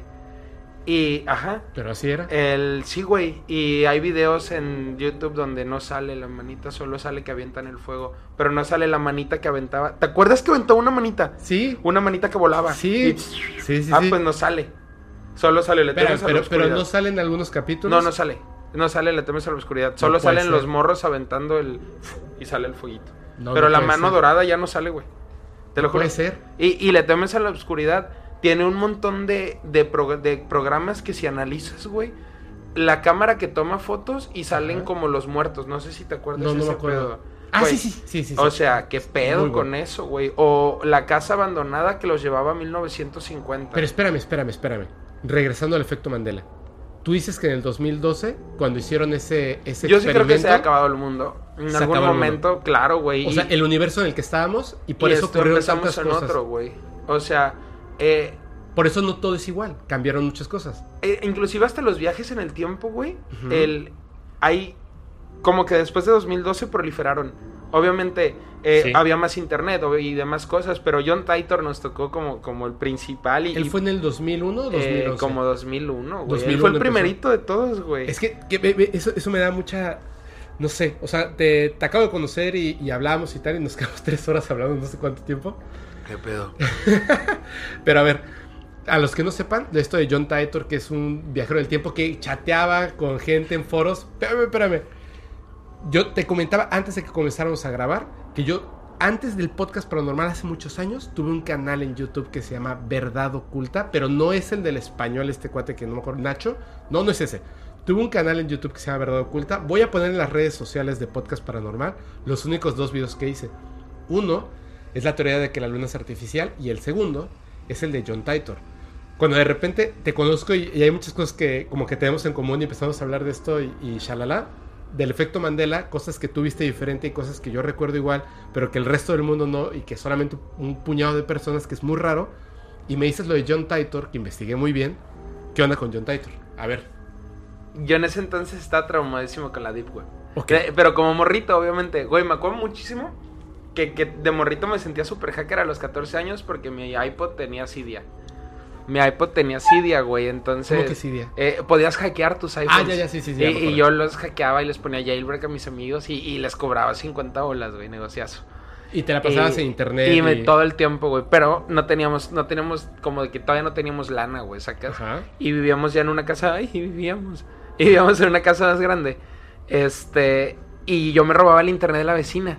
Pero sacas que, que tenía que ponerme en el cuarto de atrás con la tele, con la computadora pegada en la orilla, con un USB, con USB de, de router que, que agarraba. Sí, para el- jalara la señal. Simón. Y, y la ventana llegaba directo y me llegaba con dos rayitas, güey. Entonces, después me las ingenié, güey. Y eh, estamos hablando del internet sumamente fácil. De, de hace 20 años, güey. No sé, 15 años. Que, que de verdad había cosas de. Mándale un troyano a esta persona y se va a abrir tu Messenger. Y es real, güey. Yo me acuerdo muchísimo que, que había hasta links que ponías en tu canción en Messenger y te empezaban a mandar zumbidos como idiota por, porque se trababa Sí. y, y te acuerdas de todo Sí, eso. sí. Y me acuerdo que bajé Tor. Y en un iPod. en la Deep Web. Tenía un iPod, güey, que, que era el primer el de cuarta generación. Ajá. Este, el que ya podías como chatear en él. Sí. Y tenía Tor ahí, güey. Obviamente era lentísimo, güey. Lentísimo. No, no es cierto, güey. Tenía un Nokia C3. ok. eh, que yo me sentía el hacker más grande del mundo según mis 14 años, güey. Porque les podía poner internet porque les cambiabas el proxy, güey. No te Eh, había un programa que se llamaba. Ay, eh, tenía una Q, güey, y era como un navegador para cuando apenas salieron los teclados QWERTY o no, QWERTY, Sí, no, sí, sé sí. cómo se pronuncia. Query. Eh, y le cambiabas el proxy y el IPN, unas cosas que obviamente venía en internet todo eso, no, no soy un genio, Pero, lo leí. pero te, te metías a todo. a internet y ahí me metí a Tor, güey. Eh, obviamente lo corría lentísimo y después tuve un iPod, pero seguía lo mismo, cambiaba como mi VPN porque me habían enseñado que, que así tenía la red de otro lado y ya sabes. Ajá. Y me acuerdo que nunca me tocó, o sea, entré a, a lo que es lo básico, hay un Google, güey, no recuerdo, pero... No me acuerdo cómo se llama, eh, pero sí. punto Orion, creo que son la- las conexiones. O sea, haz de cuenta que, que sí, sí ves güeyes que venden fiesta, o sea, pero yo nunca vi un, un asesino. ¿Tú te, tú te metías a buscar las cosas Eh, conspirativas. Güey, yo, ¿no? soy, yo soy muy morboso, tío, que me metí a rotten.com. Entonces decía, güey, eh, pues no sé, a lo mejor sí hay eso que dicen de sicarios o asesinos o No tiendas de armas. Y, y no había, güey, obviamente. O sea, sí había como, como lo mismo que hay ahorita, güey, güeyes que venden drogas. Claro. Que venden. Pero tú te metías a cosas conspirativas. Eh, yo buscaba eso, pero pues mi, mi corto inglés tampoco me dejaba. Pero me acuerdo muchísimo que había muchas páginas en internet que tenían cosas muy extrañas que ahora no existen. Eh, por ejemplo, Recuerdo una, una página de una señora que tenía una cara como como muñeca, güey. No, no sé si te acuerdes, fue como muy Sí, sí famosa acuerdo, en los sí me 90 acuerdo, sí. y ahora ya no existen sus websites, por ejemplo. No, no, no, es que son cosas... Y, y en ese entonces esas páginas te llevaban a otra página. Sí. Y a otra página, y a otra página, y a otra página. Y me acuerdo que cuando conocí el proyecto Harp, eh, yo estaba, ya conocía lo del proyecto Shark, porque me había salido. Y, y de repente era muy cabrón, porque yo me metía mucho a jugar billar a Yahoo. Espérame, espérame, espérame, espérame. pues, ¿Dónde estás? De, de cómo llegaste hasta John Titor. Eh, a eso voy. Ajá. Yo jugaba billar en Yahoo, güey. Este, y en eso de Yahoo, güey, me acuerdo que un güey este empezó a hablar de ¿En un el blog. chat? En el chat de Yahoo. Ok. Estábamos jugando billar, güey. Y el vato me envió un blog. Y me metí a un blog, güey. Y empezaron a hablar de John Titor. Pero me acuerdo muchísimo. Pero era cuando John Titor estaba escribiendo en... en- Yo en- habré o lleva- ah, tenía poco tiempo de haber escrito. Era, eso era como... ¿2000 qué? 14 quizá. No, tenía como 12 años, 13 años, güey. Soy Eh, 93. 2000... 5. Sí, más o menos. Tenía, tenía como 5 años que John de Titor... haber salido. De haber salido. Eh, no, quizá antes, güey, eh, porque yo ya me metí. John Titor en fue en 2001. 2001. 2001. Yo tenía así como 2005 fue, güey. Yo tenía como O sea, 11, 12 cuatro añitos tenía John Y, Titor. y me acuerdo que, que era muy, muy loco, güey. Porque. Te enseñaba lo que había posteado. Y lo primero que vi, güey, fue una teoría de Chaplin. De, de la teoría de Chaplin de que hay un celular en una película Sí, de sí, Chaplin, sí. pero desde ese entonces se escuchaba y ahí me dio mucho morbo. De hecho, tengo un Chaplin tatuado. Entonces, como que me metí a la, a la película de Chaplin, güey, y, y dices, ok, porque a alguien se le ocurrió que sí puede ser un teléfono. Y desde ahí empezó mi morbo a todo esto. Pero yo, lo de John Titor que conocía, yo recuerdo muy. Me metí a Latin Chat y había un chat en Latin Chat, güey, que se llamaba Hackers, güey, o cosas así. No sé si te acuerdas de esos rooms de, Sí, sí, de sí. chat. Y me acuerdo que había personas como, este. Esto sí es realmente de viajeros del tiempo, pero ni siquiera eran como propagandas. O sea, como, como, güey, lee esto, lee esto. Y me tocó bajar canciones en Ares, que, que era en el chat de Ares, te metías por error, ¿te acuerdas que te salía? Y decía como, güey, John Titor, esto, o sea, era como tan, me tocó como tan masivo el... el... Pero ¿viste algo de John Titor que dijeras, ¿es real? No, obviamente no, pues me tocó la- los blogs, güey, donde salían los, los mensajes escritos, ¿sabes? De, Es que... de los posts que hasta la fecha existen, de hecho, creo, no sé si todos. Pero, ¿Pero yo- te sabes bien la historia de John Titor? El que regresó por un chip de una IBM, Sí. porque... En el año 2000. Llegó, ajá, llegó el gran apagón casi casi. En su... En su, En su época. En, El- en el su ciclo línea de... de- tiempo. De hecho pasó esto, eh, bueno, creo que es lo que sé que Pero, pasó. pero vamos a narrarlo para que la gente sepa, ¿no? ¿Te parece? Ok, John Titor era una persona, bueno, es, espero, no sé, es una persona que viajó en el tiempo antes de, supuestamente cuando en el año de 1999, el año 2000, iba a ser el Y2K, que supuestamente como las computadoras iban a regresar, o sea, iban a resetearse porque el año se medía solamente en dos dígitos, 98, 99, y cuando regresara al 00, que era el 2000, pensaban que se iba a borrar toda la información. no era lo del 2032. Sí, por eso. Ah, Pero en ese Y2K eh, se ocurre un problema que en el 2032, en su época, que él era el futuro, ok, ajá. Vuelve a ocurrir. Y entonces ahora sí todo se va a la Pero fregada. eso sabes qué es, ¿no? Todas las computadoras Windows por están, el 1 y el 0. ah, están programadas para que lleguen hasta el 2032. Así Se es. supone que el 2033 todo se debe de resetear, ¿no? Que era, es la misma idea de lo que pasó en el 2000, 2001, de, perdón, 1999 al 2000, iba a pasar en el 2032 al 2033. Ok. Y todo se iba a ir al porque se borra toda la información, ¿cierto? Sí, sí, es Y lo que entonces John recuerdo. Titor tenía que regresar en el tiempo por una computadora IBM de no sé qué año. Por el chip de la computadora. por el chip de la Ajá. computadora. Que, que necesitaban para... Porque era el único chip que era compatible con la tecnología que tenían en ese entonces. Y... Era como la fuente del Ajá, problema. y era la que podía resolver la- lo de la fecha y cambiar. Que, que, que hasta, hasta cierto punto es como bien tonto que, que sea tan importante una fecha, ¿no? En una computadora, o sea... Que, Pues que un estamos hablando sea- de- de- del tiempo, ¿no? De las líneas del tiempo es bien raro.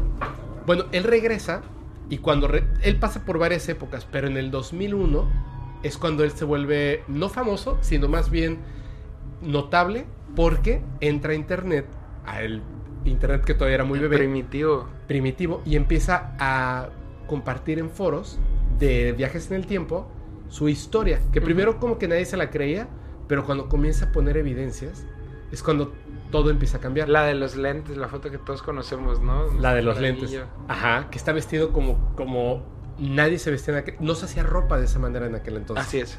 Luego sube una fotografía donde está con un apuntador láser.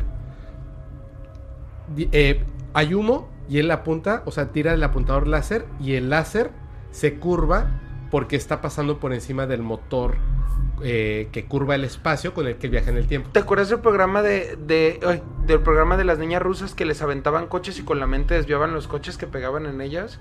No. Ah, había un programa, había videos eh, hace años de una... ¿Pero en una serie o lo sé? No, güey, no, no, no, no, no. Era una conspiración, bueno, era un... Científicos rusos estaban trabajando la mente de los niños para que desviaran coches con telequinesis. Había videos, güey, de que los niños desarrollaban campos magnéticos con su cabecita. Inclusive, güey, inclusive hace muchísimos años, en un programa de aquí de México salió niños que podían leer con los ojos cerrados con las manos. Eso lo de Jacob Gamer. Ajá. No, no, pero aquí lo que hacía es que la, el, que ahora se sabe, es que la gravedad afecta eh, el espacio. Entonces, no es que la luz se curve, sino que se, se curva el espacio alrededor de un objeto. Por ejemplo, ¿cómo lo descubrieron? De una manera súper sencilla. Cuando con un telescopio, especial obviamente, ven el Sol, alrededor del Sol ven estrellas, pero esas estrellas no están alrededor del Sol. Ok. O sea, no están hacia allá, están detrás del Sol. Pero ¿cómo podemos ver una estrella alrededor del Sol si la estrella está cubierta por el Sol? No se puede. Lo que pasa es que la gravedad del Sol hace que la luz de la estrella. como en interestelar. Eh, sí, la curva y continúa. O sea, el no se curva la luz, se curva el espacio. Y pareciera. Nosotros no podemos ver la luz curvarse. Claro. Lo que vemos es el espacio y entonces lo percibimos como que la luz se curva.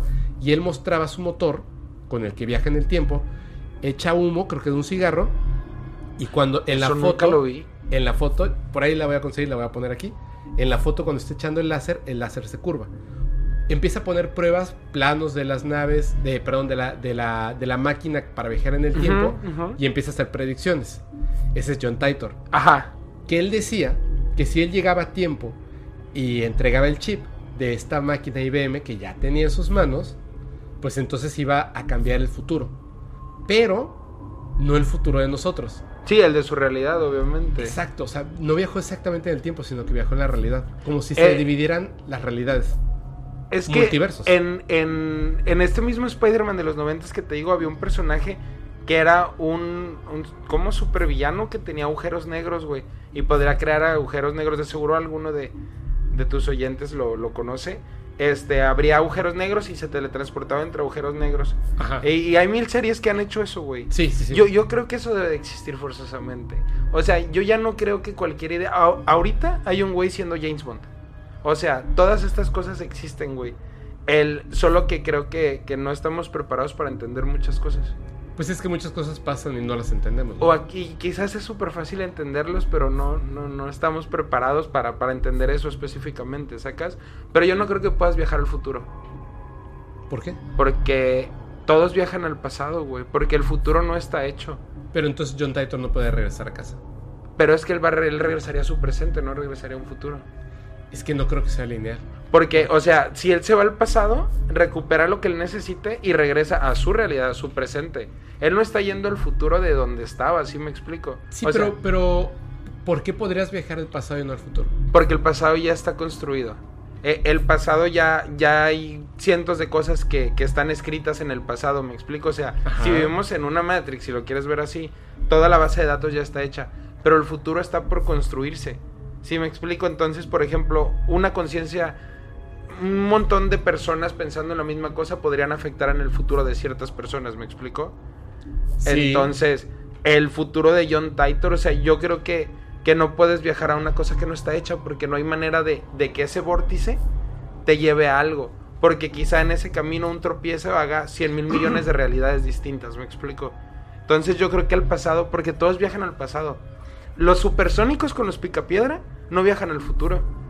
Viajan del bueno. pasado a la realidad de, de los supersónicos. Si lo quieres ver así, viajaron al futuro, pero no es así. Pero, pero hay, hay, o sea, hay más historias de viajes al futuro que de viajes al pasado. Ah, hay más historias de viajes al pasado. Hay más historias de predicciones del futuro.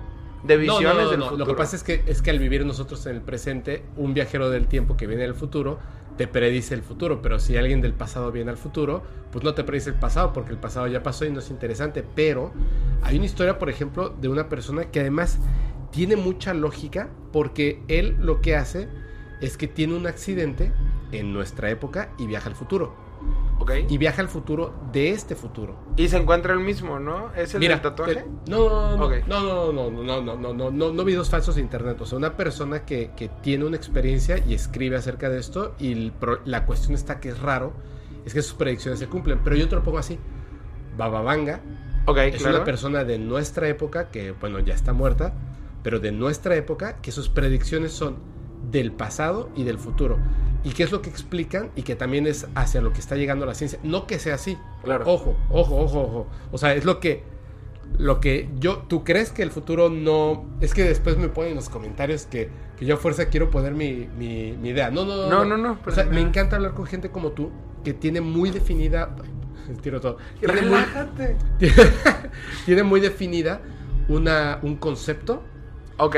pero que este- esta es la cosa que me parece súper, súper cómoda de este, de este tipo de temas. Tú puedes tener una idea, yo puedo tener una idea y quien nos esté escuchando Otra completamente. va a tener otra. ¿Y sabes qué es lo más chido? Que no tenemos ninguna forma de comprobar que la nuestra es es, la, la- verdadera. claro, 100%. Entonces, tienes que saber decir, ¿sabes qué? ¿Por qué no en lugar de pelearte que la tuya sea la buena? ¿Por qué no escuchas todas? Pero sí es buenísimo escuchar la idea que tienen los demás. Es que siempre, siempre he pensado que no puedes, o sea, las teorías, por ejemplo, todas las eh, Parabachini, Ajá. este, ay, ¿cómo se llama? Ay, Nostradamus, Nostradamus, John. Titor, todos los que han hecho todas las Predicciones del las futuro. predicciones del futuro, la gente acomoda lo, lo que conoce esa situación de que, de que la pone, ¿sacas? O sea, eh, les acomoda esto para las Torres Gemelas, ¡pum! Les acomoda, este, yo me acuerdo que había un video hace mucho tiempo que ya no está en YouTube, de que era una simulación lo de las Torres Gemelas. Sí, sí, sí, sí. Y ese video ya no existe. Y yo vi ese video y tú también debiste haberlo visto. vi. Y, y viste ese documental de tres horas que ya no existe. Bueno, Y hablaban de toda la conspiración de... pero no existe, pero torres. porque lo, lo tumbaron. Lo tumbaron, obviamente. Pero la cosa está así. O sea, hablando del pasado, el presente y el futuro. O sea, nosotros estamos, digamos, en el presente. ¿no? Pero Es espera, a lo que iba es que ya no existe eso. Entonces, en nuestro pasado, o sea, si una persona, nosotros hablamos de nuestro pasado y una persona regresa a un pasado despuesito de que eso ya no existe, entonces ¿quién tendría la razón en, en ese viaje en el tiempo? Entonces, él Espérame. estaría en un pasado distinto. No, es- exacto, exacto, exacto. Pero velo así, velo así, velo así. Justo lo que acabas de decir, justo lo que acabas de decir. Todos eh, escuchen esta, que esta es mi idea por las cosas que yo he visto. Ok, Así como hacia atrás, cuando tú viajas en el pasado, puedes viajar a tu pasado o a toda la infinidad de pasados que existen, que, que no son Ajá. iguales al tuyos. No es que el futuro no exista. Lo que pasa es que no puedes predecir hacia qué rama de todos los futuros existentes vas a ir. Entonces, cuando tú tomas una decisión que construye, y pongo comillas, un futuro, no está construyendo un futuro. Ese futuro ya existía. Solamente que tú decidiste cómo llegar ahí de una manera distinta. Entonces, cada decisión que tú tomas sí afecta el futuro, pero no que lo como si el construyas. bloque estuviera prehecho y nada más te lo no lo construyes, seleccionas el futuro en base a tus decisiones. O sea, todos los No, futuros... es que no puede existir. Espérame, todos los futuros ya están, ya existen, y tú al tomar una decisión vas hacia un camino o el otro. Me- Sí, sí, sí, sí, sí, entiendo. 100%. como el gato de Schrödinger. Está muerto y vivo al mismo tiempo hasta que abres la caja y decides cómo está. Pero el futuro ya existía. Solamente no habías llegado a él. Pero cuál es el, o sea, pero entonces Pero no- es que no eso ya tengo estaba, albedrío. eso ya Sí. estaba premeditado, entonces es un presente, güey. Espérame, O sea, no, no, no, no. un futuro, no, no puedes viajar a un futuro porque el futuro lo construyes. Espérame. Eh, pero puedes viajar al pasado de otra persona que vive en otra época distinta a ti. Espérame, espérame, espérame. Pero esa es la cuestión. Si el futuro no lo construyes, sino que lo seleccionas, sí puedes viajar al futuro. No, el futuro lo construyes, no lo seleccionas. Ok, Por eso, tú crees que el futuro lo construyes. 100%. Yo estoy 100% seguro de que el futuro lo seleccionas y por lo tanto sí puedes viajar a él. Ok. Espérame.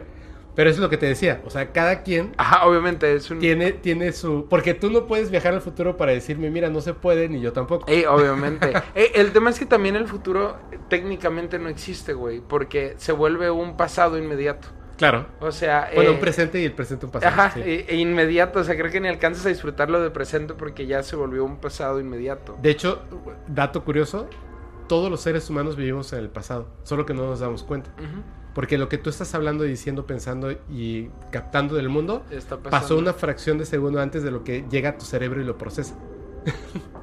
Aparte, también por lo que... de- no, no, no sé si venga el tema, pero se me acaba, me acabo de ocurrir- se me, me acabo de acordar de esto. ¿Te ha- has visto videos donde el brother tiene un accidente, se pega en la cabeza y de repente habla un mandarín perfecto? Sí. Y, y específicamente mandarín de la región de, de... ¿Sí me explico? O sea, la cosa más complicada la humanidad. Yo creo que nacemos con todos los skills. Era lo que te decía hace rato. Con todos, con todos, con Es, todos. es lo que algunos dicen como que son el banco de información, los registros akáshicos. El... Es la conexión entre todos los seres humanos en todos los tiempos. Ujú. Donde, por ejemplo, o sea, tú no puedes recordar que hablas mandarín porque no hablas mandarín. Pero si una persona en el mundo habla mandarín, tú puedes entrar a esa conexión y hablarlo perfectamente. Es una conciencia en colmena. Eso es lo que dicen. Es, vuelvo a lo mismo, es una teoría, no es que así sea. Yo lo imaginaba como... Como que venimos con todos, o sea, todos, todos, todos tenemos los mismos skills, todos así, pero el entorno donde, donde salimos al azar es el que nos permite desarrollarlos o no. Porque es muy real esto, quizá nunca vas a saber si tocas el piano, a menos que tengas un piano para tocarlo hasta que se rompa. ¿Sí Claro. me explico? Claro. Entonces, si, si naces en, en una colonia que, que no hay una este, oportunidad económica buena, obviamente nunca vas a tener un piano y quizá nunca descubres ese skill hasta que eres el niño de Filipinas que se pone afuera del súper a tocar y es el siguiente Ray Charles. ¿Sí me explico? Entonces, yo creo que todos tenemos un skill, pero debe de existir una situación en particular que, que lo detone y, y ese es como el reto de todo este... p- Creo que sí nos avientan al azar en el mundo, güey. O sea, yo creo que llegamos, salimos de, la burbujita y llegamos a la Tierra y estamos al azar en una situación donde nosotros tenemos que desbloquear esos skills y, y a veces no vemos como las oportunidades de hacerlo porque ya están premeditadas como tienen que ser, ¿me explico? O sea, por ejemplo, el... Pues lo que pasa es que tiene que ver con el control, ¿no? Porque no, no, o sea, es una, es una mala idea lo que voy a decir, pero, pero lo malo es que es real. O sea, no todos, no todos pueden ser millonarios porque entonces nadie lo sería. Efectivamente. Y no todos pueden ser pobres porque entonces nadie sería millonario. Tenemos todos la capacidad de la música, todos tenemos la capacidad de lo, cualquier cosa que tú menciones. Por ejemplo, hablando de cuestiones paranormales, vemos videos de personas súper limitadas en el tiempo que son capaces de la telequinesis, mover cosas, objetos con la mente. Y entonces lo vemos y decimos, seguramente nació con algo especial que le permita hacerlo. Vuelvo a lo mismo, que es lo que tú me decías. Yo no soy bueno para la música, no significa que no pueda hacerlo. Claro. Como tú dices, tú tienes el skill, solamente que no sabes que lo tienes y no lo has liberado. Y, y yo creo que es que también, por ejemplo, hay veces donde alguien te dice, "Eh, güey, canta. Y quizá esa era la oportunidad de oro de tu vida, güey. Sí, y no lo hiciste. Y entonces el skill jamás, el skill jamás va a salir de ahí, güey. Porque el skill ahí se quedó atoradito, como en los videojuegos, donde tienes una oportunidad de brincar y si no, hay que descubrir otro skill para que el mono Claro. eh, suscite su historia, ¿no? Pero no quiere decir que no lo puedas hacer. Yo creo que, que sí hay oportunidades donde, donde el skill se queda ahí, güey, ¿eh? Este... Sí, claro, es que uno, o sea, tenemos una capacidad limitada por el cuerpo en el que habitamos. O sea, No, yo creo que, que es por acá, güey. por eso, o sea, tu, tu, Ah, cere- tu cerebro no eres sí. tú, tu piel no eres tú, tus huesos, tus músculos, tus, tus moléculas no eres tú. O sea, tú eres literalmente no, no lo físico que te compone. Tú no eres el reloj que te compras ni los tatuajes que te pones. Eso es como te ves. Claro. como tú te percibes y como te percibe el mundo. Pero tú eres literalmente lo que dices, lo que haces, lo que piensas, ¿cierto? Sí, 100%. Y eso no es algo que puedas tocar. De ¿cierto? hecho, eh, yo creo que, que tus pensamientos forjan tu destino completamente. güey. totalmente, totalmente. Construyen el universo. 100%. Pero entonces tú eres no eres materia. Tú eres algo distinto a la materia. Ok. Si lo piensas de esa manera, realmente ni mueres, ni cambias, ni transmutas. Simplemente ocupas vehículos distintos. Entonces, si tú no eres materia y estás conectado a todo lo demás como energía, vamos a decirle, por supuesto que hay un momento en el que, o muchos, en el que tú puedes tomar ese skill, hablar mandarín, tocar eh, un instrumento, aprender a dibujar súper chido, pero tienes que tener ese punto en el que no tu cerebro entre en, en el concepto de decir, sí, así es, y entonces, así como tú un día te despiertas y dices, claro que puedo dibujar. Tu- Tuve un sueño, esto, lo- lo que sea. Ajá, la, la manera en la que se manifiesta, ¿no? Y literalmente cambia tu vida, ¿no? 100%. ¿Qué cambió? ¿El universo o tú? Yo, güey. Pero que cambiaste al universo. Eh, no, yo creo que no cambias, güey, sino... O sea, no, no puedes cambiar algo que no entiendes. Bueno, pero, pero tú lo entendiste y cambiaste tú, pero también cambiaste al universo. Cuando tú cambias, cambias el universo. No, cambia, cambias como que, que tu entorno directo. El entorno es el universo. No, pero- Digo, una estrella está muy lejana, pero yo aquí sentado frente a ti soy parte del universo porque yo no soy tú. Ok, ok, ok. ¿Cierto? ok, sí, 100%. Entonces, tú puedes liberar esos skills porque están ahí. Siempre han estado ahí. Sí, pero necesitas, es que siempre surgen en situaciones como muy complicadas. Claro. Eh, y es donde, donde es, tienes que aprovechar, donde tienes que aprovechar el skill o, o tirarlo al c... Porque eh, esto es bien real, güey.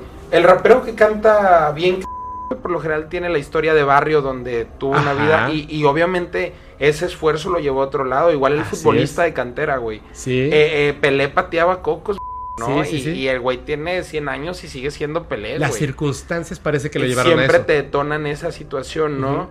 Eh, entonces, eh, quizás sueno tonto esto, pero quizá un brother que viajó a China, güey, y no su necesidad de aprender a mandarín es tanto para sentirse en casa que que ese skill se desbloquea inmediatamente más fácil que como se este desbloquearía aunque estudiara él la misma cantidad de horas en Estados Unidos o donde viva, ¿me explico? Porque la situación en donde está para hacerlo sentir bien hace que todo sea más favorable, no no sé si me expliqué. Ujú. El, por ejemplo, eh, no sé, te va, vives en Estados Unidos, vives aquí en México y te vas a China, eh, a vivir a China, porque no tienes otra, güey. Y el tiempo que estés en China, cuando descubres que la única cosa que puedes hacer es aprender mandarín, todo en tu cuerpo y toda tu mente y todo va a estar enfocado en aprender lo más rápido posible. Porque el skill está en ese momento latente, güey, y lo puedes agarrar.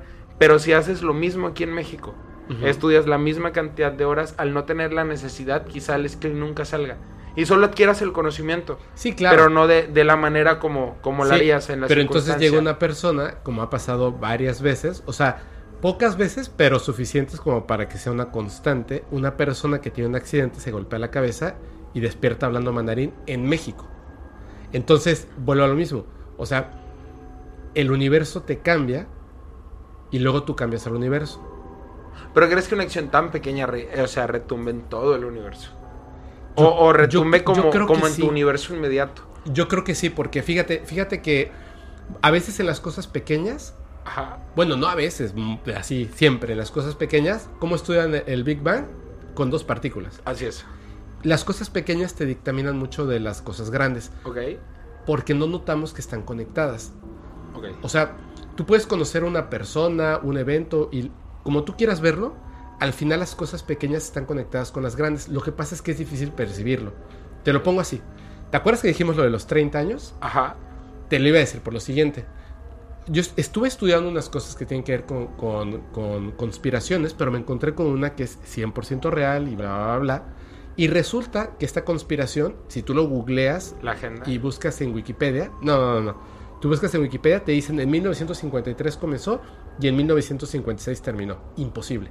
Entonces me puse a investigar más y resulta que esta conspiración se conoció en 1953 cuando comienza y terminó en 1970. Pero para que pudiera comenzar esta conspiración, literalmente hubo una persona, un británico, que era un espía del servicio secreto, que tuvo que viajar a Estados Unidos en 1930 y... Ahorita te digo exactamente. 1930. Ok. Se llama Aldous Huxley. Tuvo que viajar de Inglaterra a Estados Unidos como un espía del servicio secreto de Estados Unidos de, de Inglaterra, Ok. que es como lo del 007, Ajá, sí, sí, sí. pero el real, Ok. para que 30 años después, o sea, él viaja a 1930 con una misión. 30 años después se iba a gestar esa misión. Quizá ni siquiera iba a estar vivo. Y me quedo pensando una cosa. Vamos a resumir esto del universo, las partículas, bla, bla, bla, bla, todo esto en una idea súper sencilla. Esto pasó. O sea, esto es, lo pueden, el New York Times Ajá. hizo una historia sobre esto porque se le salió de control y se enteraron. Llevan 30 años con esto. La CIA, gobierno de, de Estados Unidos, gobierno de Inglaterra, Canadá, o sea, estuvo muy cabrón. Y hasta el día de hoy repercute de una manera increíble. Y aunque la información está ahí, personas murieron por traer esta información. Tú le dices a las personas y te dicen, "Mm, no lo creo. O sea, aunque es algo real que Sí, pasó, claro, algo que pero- está latente en ese momento. ¿Sabes por qué no lo creen? Porque no creen que algo tan pequeño pueda tener una repercusión tan grande a futuro. A futuro, sí, 100%. Pero tú, con recursos, dígase dinero del gobierno, tú con recursos, conocimiento y paciencia, literalmente puedes hacer lo que tú quieras. 100%. Todo. El, Es un átomo cambiando al universo. Solo necesitas tiempo y paciencia. Lo Una que sí- persona cambió el mundo. lo que sí podría ser como, volviendo a las conspiraciones y lo escrito, Ujú. el... Conoces a Salfate, obviamente. Sí, sí, sí, me encanta. Eh, 2015, lo del... Está in- Cuéntalo, El- por favor. Porque yo conté que, que vi un video del 2014 cuando Jaime Maussan estaba hablando de Billy Mayer. Espero que en algún momento, si Billy, si Billy Mayer, si Jaime Maussan lo conozco y tal, le voy a pedir que me pase ese video. Estoy 100% seguro de que vi el video. Lo guardé en, en mi cuenta de YouTube, Ajá. en una playlist. Hablé de eso en, en el podcast y cuando busqué el video no lo encontré. Pero estoy 100% seguro, 100, 100% seguro. Porque hasta le mandé el video a mi madre y le dije, mira, cuando empezó eh, lo del Ajá. el encierro, me acordé del video y lo busqué. Y lo vi en YouTube porque lo tenía en la playlist. Y le dije, mira, este eh, Jaime Maussan en el 2014-2015 Está hablando... habla de esta profecía que es de 1990 y tantos, de Billy Mayer, de que va a haber una enfermedad pulmonar que nos va a tener en pandemia dos años encerrado en casa bla, y todo eso.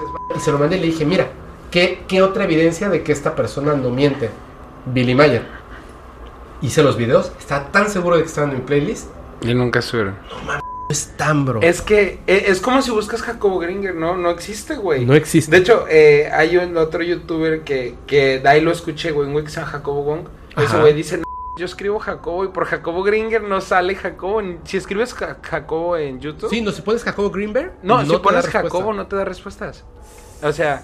eh, pero ahorita que dijiste eso, yo te dije, oye, vi ¿Lo unos niños, Salfate? lo de las, antes de Salfate, Ajá. como, eh, es que olvidé preguntarte esto, te dije, unos niños con las manos leían, y me Ajá. dijiste eso. Yo vi ese programa en vivo, güey, en Venga la Alegría. Sí, eso sí lo vi, sí Eh, lo vi. Y yo no sé que era Jacobo Gringer, qué loco. O sea, parte de Jacobo Greenberg. De, de su, como los conocimientos que él había adquirido y compartido, etcétera, etcétera, Sí, ¿no? por los estudios que hizo con Pachita y así. Ok, qué locura. Gracias por el dato. Es que No, sí, es, que lo tuve que estudiar porque la gente quiere que hable de él. Terminé hablando de Pachita, voy a hablar de Jacobo Greenberg. Pachita está... Está bien locochón, eh. Pero para conocer este capítulo ya vieron el de Pachita. Ok. Tú no lo has visto. Te va a No. encantar, bro. Sí, yo no lo dudo. El Pachita está... ca- Pero me decía lo de Salfate, eh, del Salfate, 2015. Y es, desde, desde que conozco Salfate lo he visto, güey. Sí. He sido... eh, yo obviamente creo, güey, que, que Hombres de Negro tienen mucha razón en algo. En todas las noticias, en los programas más del mundo, güey. Este, eh, porque ese programa no es el mejor programa del mundo, excepto por Salfate. Sí, Salfate eres un dios. Exactamente. Patrocíname. Donde se van Este- filtrando las cosas reales. Ajá, claro. Y ya la gente dice, como- "No, güey, Como si irreal". compras el periódico de Al Chile, güey. Aquí en Mérida hay un periódico que se llama El Chile. Sí. eh, el periódico, perdón. Y, y en el periódico, la noticia más real del mundo está ahí. Doña Juanita a su marido a sartenazos. Eso es bien real, loco. Pero ya nadie lo ve. O ya sea, nadie lo nota, nadie no le lo- presta la atención. o no lo cree. Adecuada, porque yo me acuerdo que existía en Guadalajara alerta amarilla. Era un, un, este súper amarillista, ¿no? Y de repente ya sabes, ovni en tal cosa, o esto, o es, ay, no puedo decir esa palabra, la cortas. Este, cosas eh, randoms, ¿no, güey? Eh, bueno, Salfate en 2015 tenía un video que hablaba del, del SARS-CoV-2, güey. Así se llamaba, si mal no estoy. Y habla de una enfermedad que va a eh, iba a ser transmitida. Está el video en YouTube, no estamos inventando nada. No, lo voy a poner mientras hablas. Ah, perfecto habla de, de, un murciélago nariz de botella y, todo lo que sucedió, ese güey lo está hablando desde el 2015. Fíjate que me encanta la conspiración, obviamente estoy vacunado y creo en todas las cosas de, protocolos de salud y demás. Creo conspiración, pero, no soy conspiración. Sí, obviamente, güey, no, imagínate al rato con un este papel aluminio en la cabeza todo escondido, no. Pero yo pensaba que el nuevo orden mundial quería existir desde el tiempo que el la neumonía típica llegó eh, eh, cuando llegó la neumonía típica tipo 2001, 2010, perdón, eh, China estaba en cuarentena, güey. Y, el mundo tuvo noticias de, güey, tienen que usar cubrebocas porque hay una nueva gripa, ¿te acuerdas? Tú obviamente te acuerdas, eras mayor que yo. Sí. pero no existían los medios necesarios para que proliferara esa noticia como ahorita, güey. Entonces, el, el COVID fue también una historia colectiva que sobrepasó a muchas personas que lo que quieres decir es que primero llegó el medio y después llegó la enfermedad que necesitaba del medio para comunicarse. Mm, yo creo que la enfermedad siempre estuvo latente, o, el inicio de la enfermedad, eh, porque si 50 mil personas ahorita te dicen, güey, que mañana va a llegar una malaria de, de San Quintín, güey, y, y, se lo dices a la doña Tere de tu colonia que le cuenta todo a todos, en dos horas, güey, 150 personas van a saberlo o más. Entonces, si de esas 150 el 1% cree son 15 personas, si de esas 15 se enferman por creerlo, entonces las que sí se enferman realmente, sumadas a las que tienen la histeria colectiva, a veces el, el que está enfermo realmente se cura y el que está enfermo de... Vuelves real algo. Claro, 100%, es repetirte muchísimas veces algo. Pero a ver, entonces, ¿qué, qué onda? ¿Qué decía eh, Salfate del 2015? Ok, decía que el bicho, eh, este bicho que nos ha atacado en el 2020, eh, venía desde el 2015, güey, eh, que le iba a transmitir un murciélago, nariz de botella, iba a tener un, un nombre distinto que, que, no puedo decir, este, porque a lo mejor, ajá, este, pero tenía un nombre. Y ya venía la enfermedad, de, decía que se iba a transmitir con un murciélago. murciélago nariz de botella, este, que no iba a haber, este, vacuna y obviamente todos los los gobiernos se iban a trabajar en conjunto para hacer una vacuna. ¿Pero de dónde sacó esta idea? No sé quién es la fuente de Salfate. obviamente, eh, yo supongo que él hace su tarea al igual que nosotros. Pero está hablando de, que le llegó información o que... El Salfate es un, eh, sale en el programa, en ese blog del programa. Sí. Y dice, este, ahora les quiero hablar de una pandemia, de una información. Ya ves que siempre dice que le mandaron información. Ajá. Y, y empieza a hablar de, de, lo que es el bicho. Y dice que van a entrar en pandemia, que no hay este medicamentos, etcétera, etcétera. Pero yo tengo una teoría con esto, güey, el orden mundial. Yo, yo creo que desde la época de. de la HN, creo que H1N1. Ah, sí puedo decirlo. De la HN1 que llegó en Japón, en, perdón, en China, por ahí del 2010. Eh, empieza lo que hablamos ahorita del toque mediático, güey, de que no alcanzó a, a proliferar tanto o, terminar con tantas personas porque no había medios tan masivos. Y ahorita obviamente hay medios más masivos y hacen que las personas se enfermen real y psicológicamente. Porque el lado psicológico termina más con las personas que el lado real, güey. Claro. Y, eso es un problema súper, súper grande, güey. O sea, indignante como el coral blanco. Pero, o sea, ¿tú crees que el H1N1 fue una prueba? Yo sí, claro, 100%. Yo, yo creo que siempre nos han estado preparando para, para poder subsistir ante cualquier panorama porque en todos lados ya el mundo ha cambiado a que todo sea un desastre. A que estemos preparados para un desastre. Los videojuegos te enseñan a hacer un búnker, güey. Los videojuegos te enseñan a hacer armas para pelear con zombies. Eh, el, yo pensaba, y a mí sí me asustó, güey, de verdad, cuando empezó el bicho y soy leyenda. Güey, e, ese trip de que los tiempos eran como muy, muy parecidos y iba a mutar la enfermedad eh, yo creo que sí era algo que estaban preparando de, de, hace tiempo. Porque sí somos muchos, obviamente somos más de, lo que según la élite está bien, pero también hace un ratito dijiste algo que, que, me tronó mucho la cabeza. ¿Cómo sabemos que en realidad somos tantos? Bueno, lo que pasa es que, es que hablando de, de, de recursos, somos pocos los seres humanos en el planeta. Lo que pasa es que estamos mal distribuidos. Y, y tenemos malos... Eh, ¿cómo te diré? Tenemos malas, malas formas de, de vivir, digamos. O sea, vamos al baño y nos echamos 6 litros de agua cada vez que se nos ocurre hacer pipí. Ok.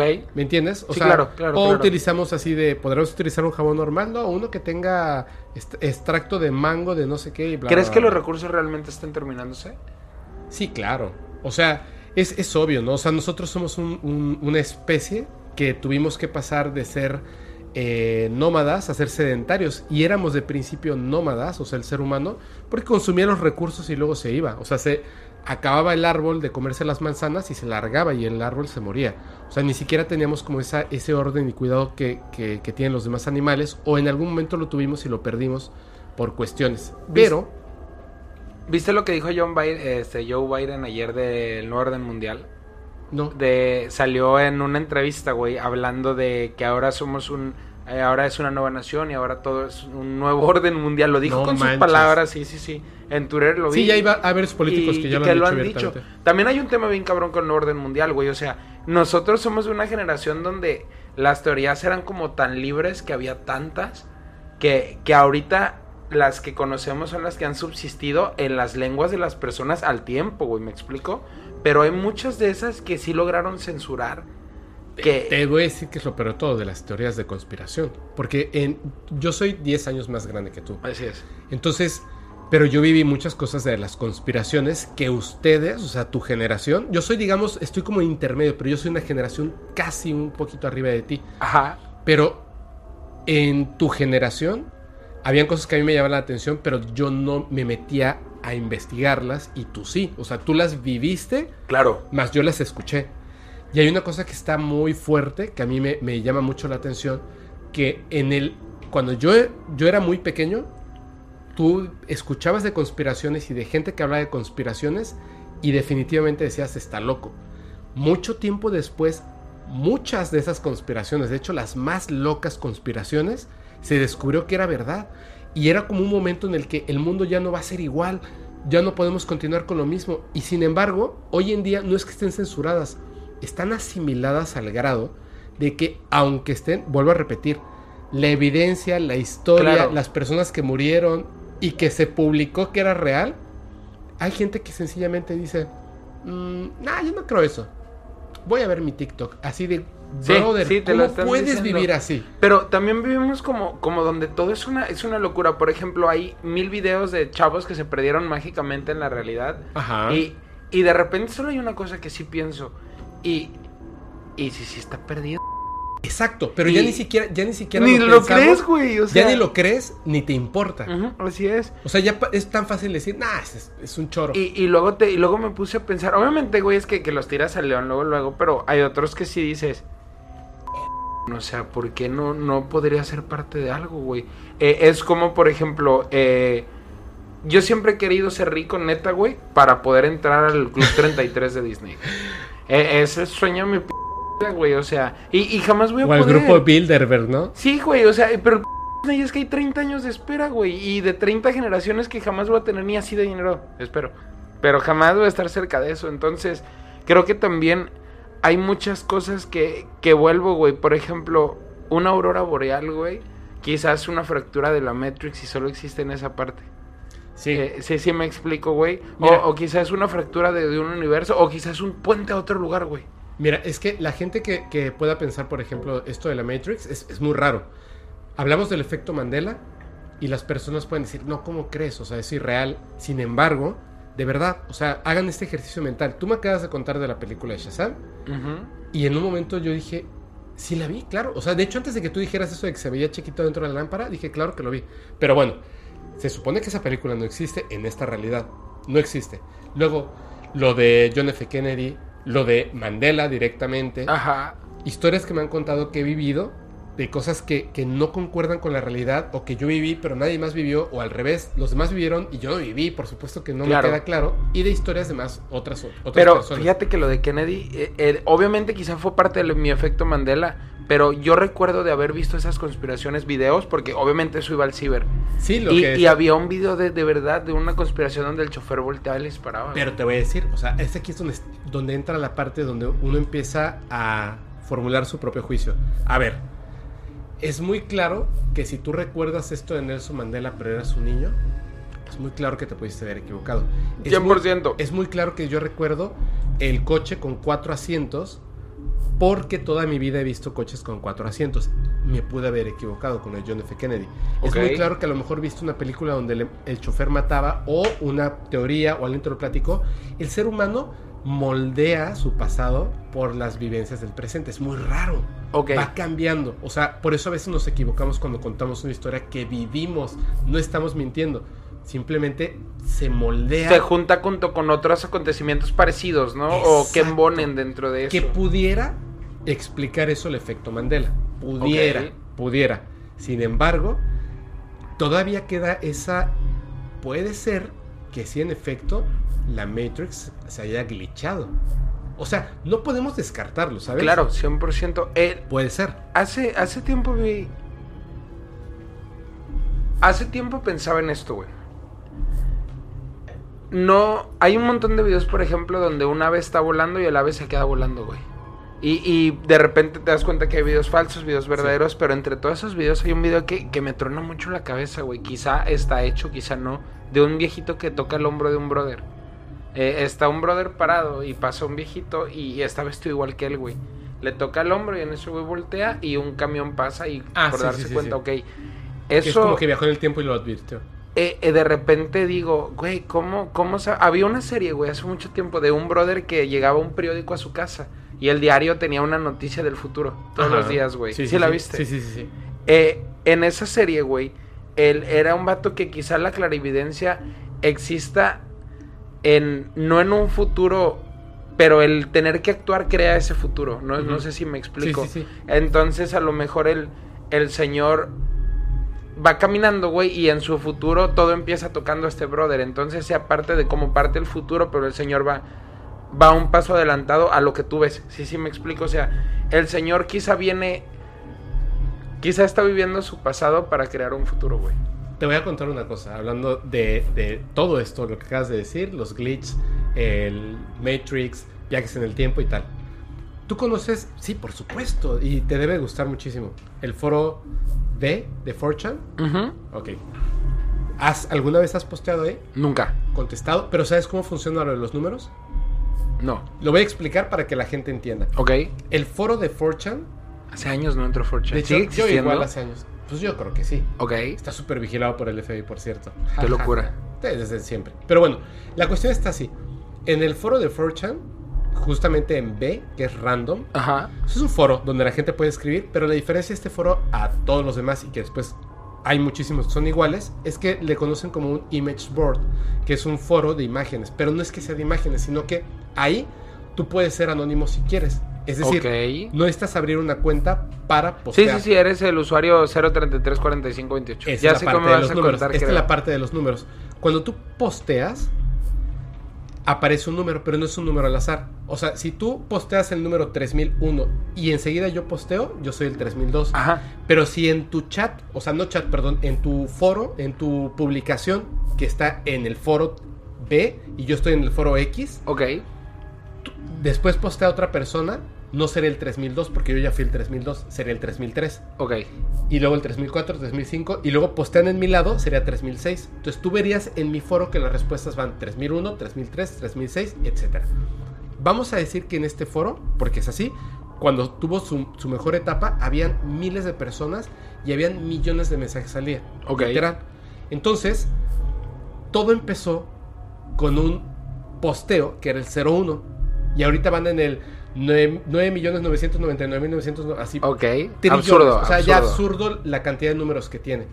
De hecho, es tan absurdo la cantidad de números y es tan difícil saber cuál es el número que sigue, porque son muchos foros y es mucha gente posteando, que hacen un juego que ponen el que dé al número 947 al final, le doy X cosa. Ok. Entonces la gente está posteando, posteando, posteando, hasta que después de 5 horas, de casualidad alguien le atina al 9, 90, 9 ¿Y es el que le manda una foto?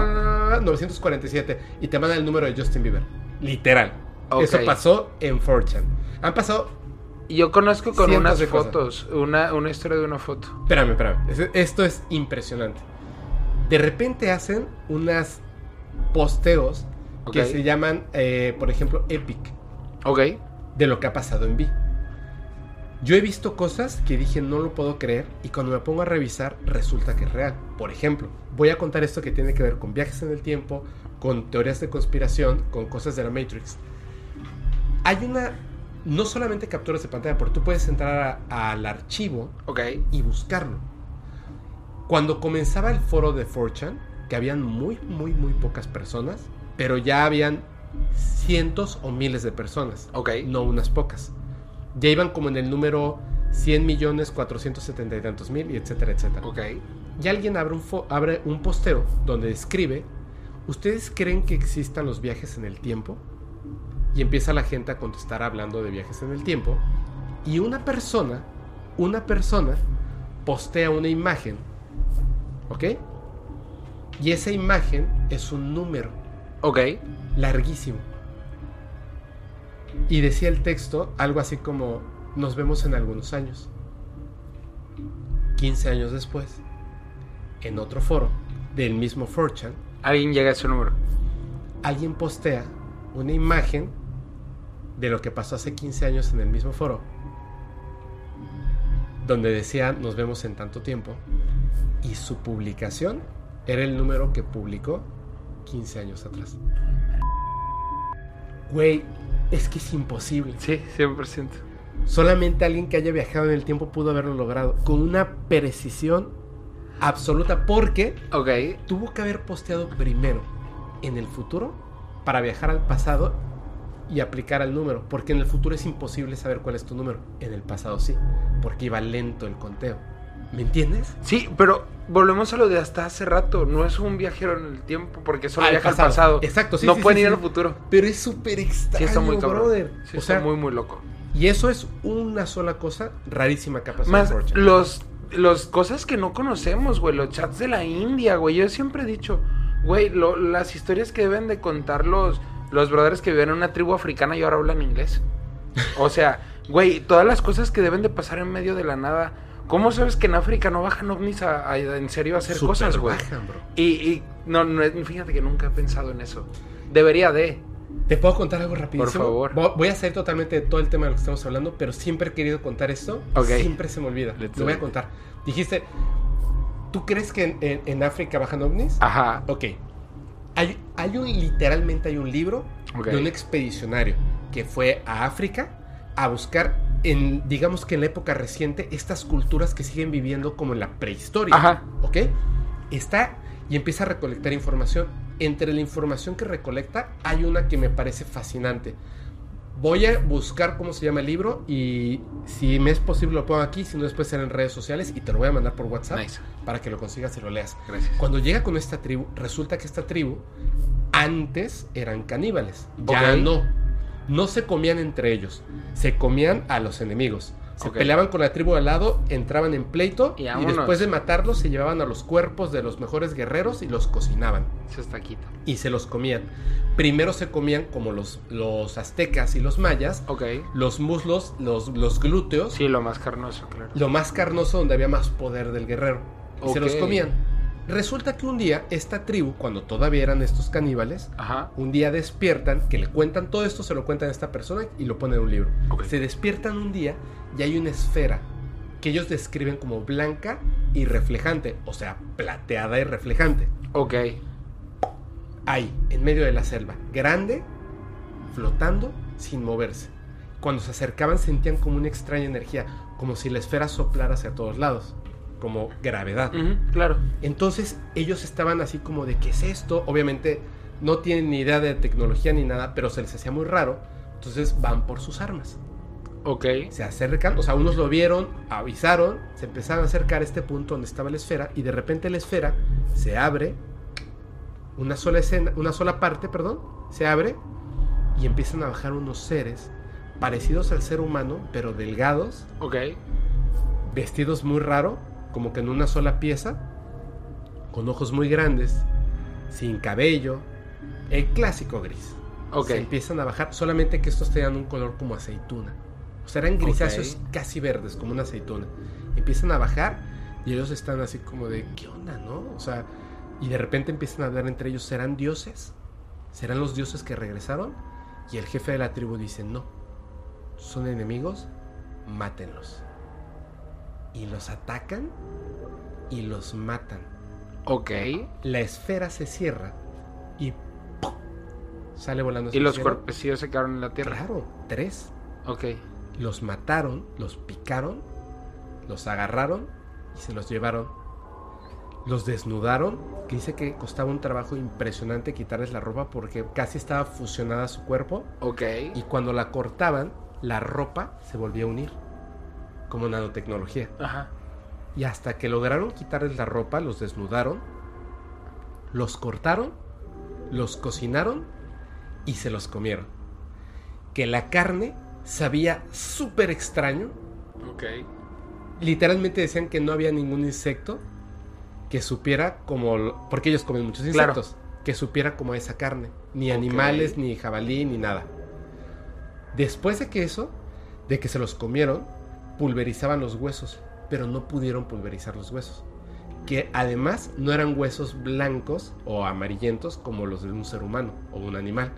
Sino que eran azules. Y que no los pudieron moler.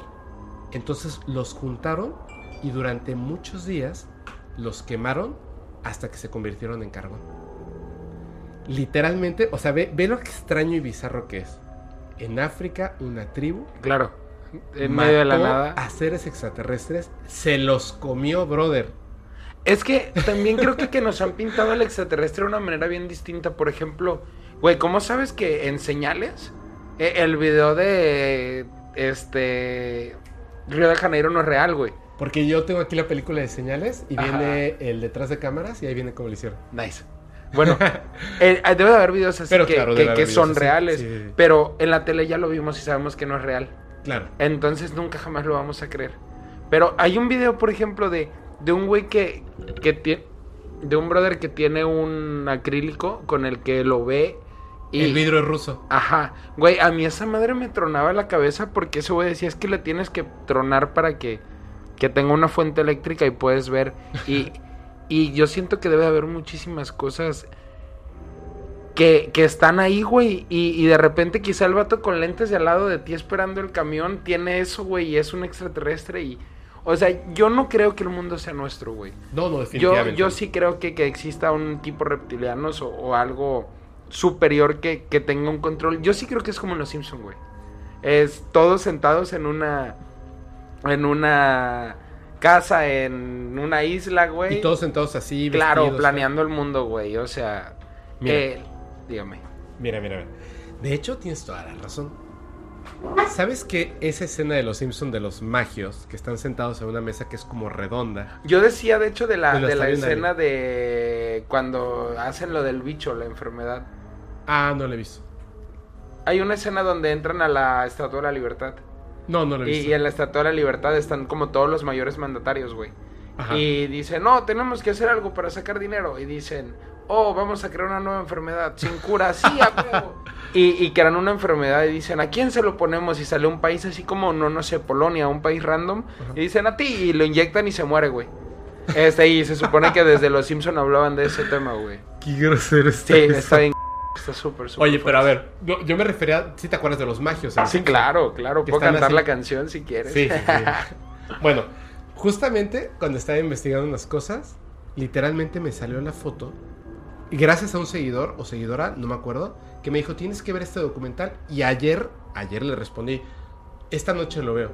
ok. Y me puse a verlo y literalmente sale esa foto donde sacan lo de los magios de los Simpsons y yo me quedé así de, güey. ¿Y que son dos martillos como los, como los Simpsons? No, personas con la misma túnica en, sentadas en una mesota. O sea, hasta las expresiones. Es muy chistoso porque los Simpsons son muy buenos para claro. hacer parodia de las cosas. Y tú lo ves y dices, hay un fotograma de los Simpsons idéntico, pero nunca había visto la fotografía. Ok. Que es una sec- no secta, es como una sociedad, ¿cómo se le llamaría? Sociedad secreta, Ajá. que tiene que ver con el Majestic 12, que tiene que ver con un montón de cosas de ovnis, extraterrestres, cultura, este... Es que también creo que, mental. que sin, sin estar en un gremio donde haya una solvencia que, que te pueda dar el tiempo para estudiar, porque eso te da el dinero, güey, tiempo, tiempo extra, güey, ¿me explico? No, ahorita te voy a contar el Entonces- dinero. Eh, eh, sí, sí, sí. El, yo creo que si no, no tienes la oportunidad de estudiar sobre un tema, aunque se te parara enfrente, vuelvo, no lo entenderíamos. Por eso creo que, que hay ciertas sociedades que, que requieren fondos para que tengas tiempo libre de estudiar y de aprender y de experimentar esa situación, ¿no? Mira, ¿te cuando tú y yo hablamos, te dije, ¿conoces el proyecto Monarca? ¿A ti que te gustan las conspiraciones? Y ¿Lo te buscaste? dije que no, te estoy trabajando como loco. Mira. Perdóneme. Voy a decir exactamente qué es el proyecto Monarca. Ok. Sé que la mayoría de las personas van a decir, no puede ser. Ok. Ni siquiera me voy a adentrar porque todavía es como una teoría de conspiración. No está comprobado. Después te voy a contar una historia que es algo que pasó en ese lapso de 30 años, que por eso te decía que era muy importante. Ok. Y a mí no me cabe la menor duda de que el proyecto Monarca existe y es real. Obviamente entendemos que sea proyecto Monarca porque gusano se convierte en mariposa. Es la transmutación de las cosas. Ok. ¿Has visto un montón de artistas que hacen esto? O que hacen esto. Se tapan Jim- un ojo. como lo que expone Jim Carrey, ¿no? Exactamente. Como lo que expone Jim Carrey. De hecho, esa es la idea. Voy a poner un momentito la imagen de Jim Carrey cuando hace literalmente el ojo de Dios con el triángulo, que es Saliendo. el logotipo del podcast, que no es el ojo de Dios. Yo quería representar un ovni en, en Dios. ok. Eso es. Pero de ahí parte, ¿no? O sea, la parte masónica, el ojo de Dios, etcétera, etcétera, etcétera. Ahora, estos artistas haciendo esto, si tú les preguntas, tú le dices a Lady Gaga, que ha salido un montón de veces tapándose un ojo, haciendo el triángulo en el ojo, etcétera, etcétera, etcétera, te jura y te perjura que no, que no hay ninguna eh, conspiración, no hay grupos Que los poder, Illuminati no existen, que etcétera, simplemente ella lo hizo ¿no? porque quiso. Y tú ves cientos de fotografías de artistas, actores, cantantes y tal, tapándose el ojo, haciendo el triángulo. Claro. Y te dicen, no, o sea, simplemente se me ocurrió para la sesión de fotos y se utiliza y tal. La cuestión está así, el proyecto Monarca lo que describe es que las personas que están siendo parte del proyecto Monarca, que al final de cuentas somos todos, Ok. no saben, o sea, hay tres niveles. Con un, como un MK ultra gigante. Voy, es que voy a contar después del MK Ultra. Ok. Pero te lo voy a contar así para que se entienda. El proyecto Monarca es el control mental, Ok. pero ya no a través de personas que saben que están controlando a los demás. Eso fue el MK Ultra. Ahorita voy a contar eso. El proyecto Monarca es yo, grupo de poder, voy a empezar a influenciar masas desde hace muchísimo tiempo.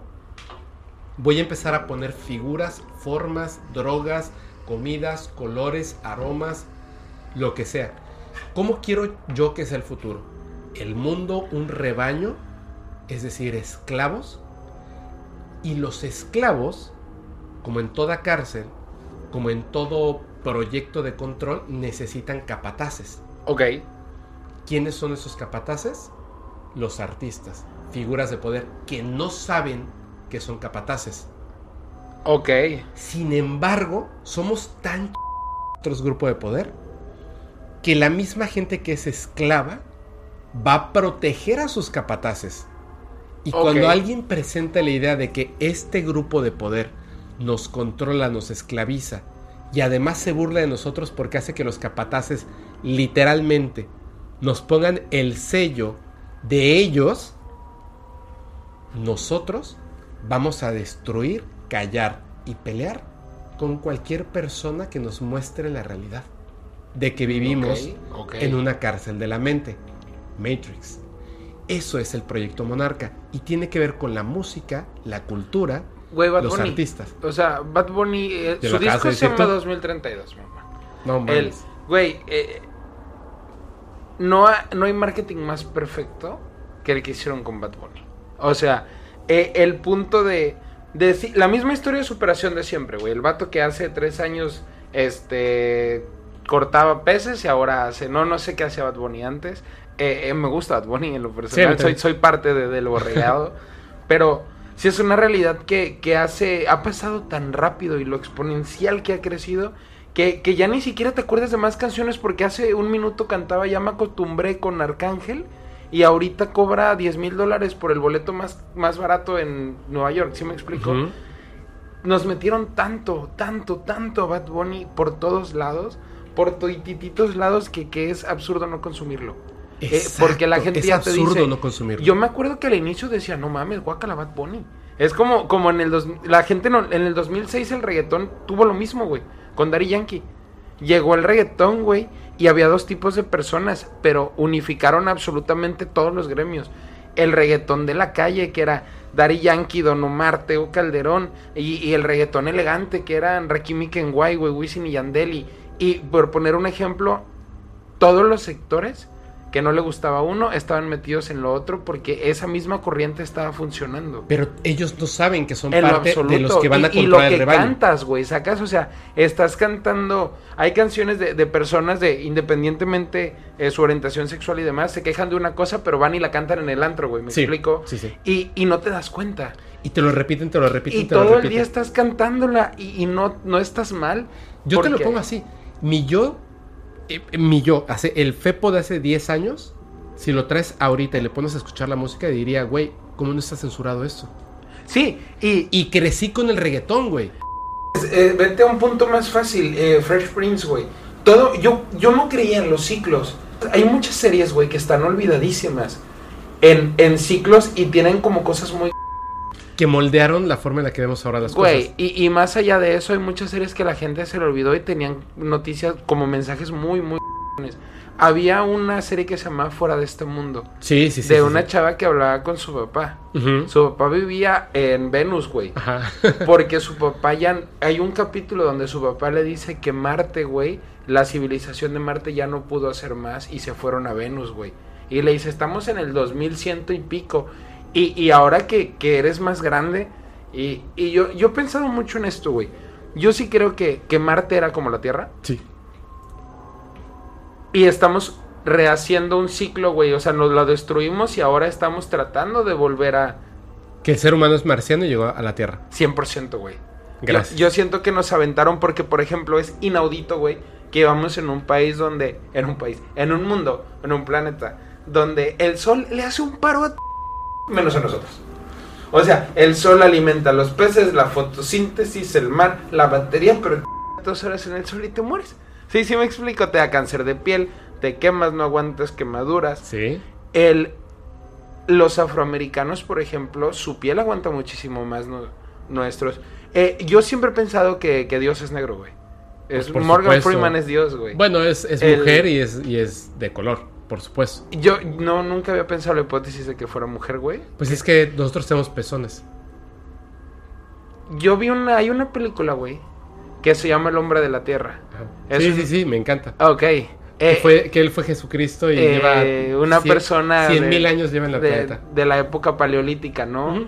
Que, que tiene un gen Simplemente que dejó de envejece. envejecer y él fue Jesucristo. Y, pero hay muchas cosas que toca muy con Buda, güey, que llega con Buda Sí, y sí, sí. con los conocimientos adquiridos levanta a Lázaro, güey. Eh, bueno, nos Pero, desviamos pero, un poquito. pero ve esto, ve esto. O sea, lo que tú decías de que el hombre es de Marte, yo estoy totalmente de acuerdo. Nos acabamos los recursos de allá. Mandaron a los ¿Quién sabe últimos como pasó? con la historia. Es que, güey, nos lo han planteado siempre con la historia de Sí, por eso la humanidad es de Marte. O sea, no, no el hombre. O sea, la humanidad. No creo que seamos de Marte, pero creo no? que, que hemos sido como país, o sea, como ay, civilizaciones que han escalado planetas hasta destruirlos. Mira, es que de verdad, o sea, chéquense esto. Eh, siento que sonó como ahora raro el audio. Perdón si suena raro. Pero chéquense esto. O sea, por- para que no nos metamos en otros temas, porque si no nunca vamos a, a llegar a un punto específico. Pero tú tienes la misma idea que yo de que el hombre es de Marte. 100%. A todas las personas que estén escuchando o viendo este podcast, a ti también, les voy a recomendar lo siguiente. Ojo, investiguen sobre estas ideas. El ciclo menstrual de la mujer concuerda no con el planeta Tierra, concuerda con... El planeta Marte. Ok. Ok. La gravedad del planeta Tierra nos lastima la espalda a los seres humanos, Ok. pero no si viviéramos en el planeta Marte. Investíguenlo, de verdad. O sea, no lo estoy diciendo azarosamente, investiguenlo. Muchas cosas del ser humano, únicamente del ser humano, si, la- si tú pones a la humanidad en un planeta Marte con atmósfera, con oxígeno, con agua, etc., el ser humano, su ciclo de sueño, su ciclo menstrual, su espalda, su postura, la gravedad y muchas cosas más, nosotros, el ser humano, está diseñado para Marte y se está tratando de adaptar al planeta Tierra. Y, y tendría lógica Rarísimo. inclusive en la longevidad de, de los que vienen, ¿no? Sí, claro. Porque, por ejemplo, si, si es como dices, eh, eh, que tu cuerpo está adaptado para estar allá, obviamente vas a ser más longevo. claro. Porque vas a ser como una tortuga en su hábitat, por ejemplo. Claro. Entonces, por eso cuando vienen, vienen como sabios, güey. El, hay un... Yo, yo siempre he pensado, güey, que, que el acabarnos nuestros recursos, el... Ha sido algo que el mundo, que el planeta como civilización hemos hecho cíclicamente, güey. Sí, así es. Eh, pero fíjate que también creo que hay muchas cosas que, que se han descubierto de, de inclusive de civilizaciones y la única manera de enseñárnoslo es en una película para que no lo creamos. Por ejemplo, El Camino hacia el Dorado. No, espérame, espera. Es que, es que ya, ya dijiste lo de los 30 años, lo de la película, lo del control mental, lo del control de las masas. Ya voy 15 capítulos del podcast adelante, No, no, no, no, no, no, no. O sea, es que de la historia que voy a contar, ya, ya te aventaste los spoilers más. Te lo juro. Vengo ¿Te la del cuento rápido? futuro, ¿Te la cuento Vengo rápido? futuro. let's go. Mira, hace ratito dijiste, esta es la que quería contar. Te iba a contar de- del proyecto Monarca, pero como no hay pruebas del proyecto Monarca, o sea, sí hay. Pero es como una meca ultra Perdón, gigante, güey. Por tu culpa que estás de grosero, yo estoy así de grosero. No, hombre, güey, ¿por qué eres así? De tantas cosas que hay, pues obviamente, pero sigue siendo una teoría, no algo confirmado. Ok.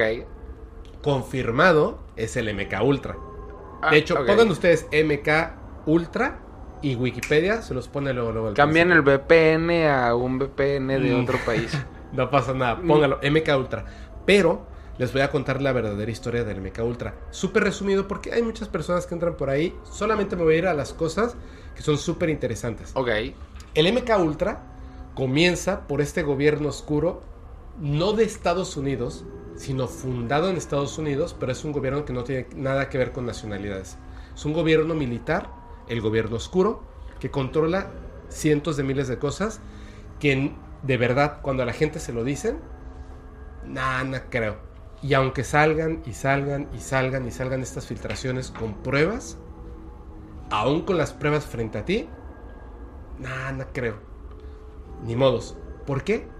Porque el proyecto MK Ultra se lo que hizo fue lograr que el ser humano sea dócil, acepte los paradigmas y acepte las ideas que la televisión o la radio o la gente de poder te ponga en la cabeza y digas, sí, eso es. Si salió en la televisión o si lo dijo esta persona que tiene muchos seguidores, eso es.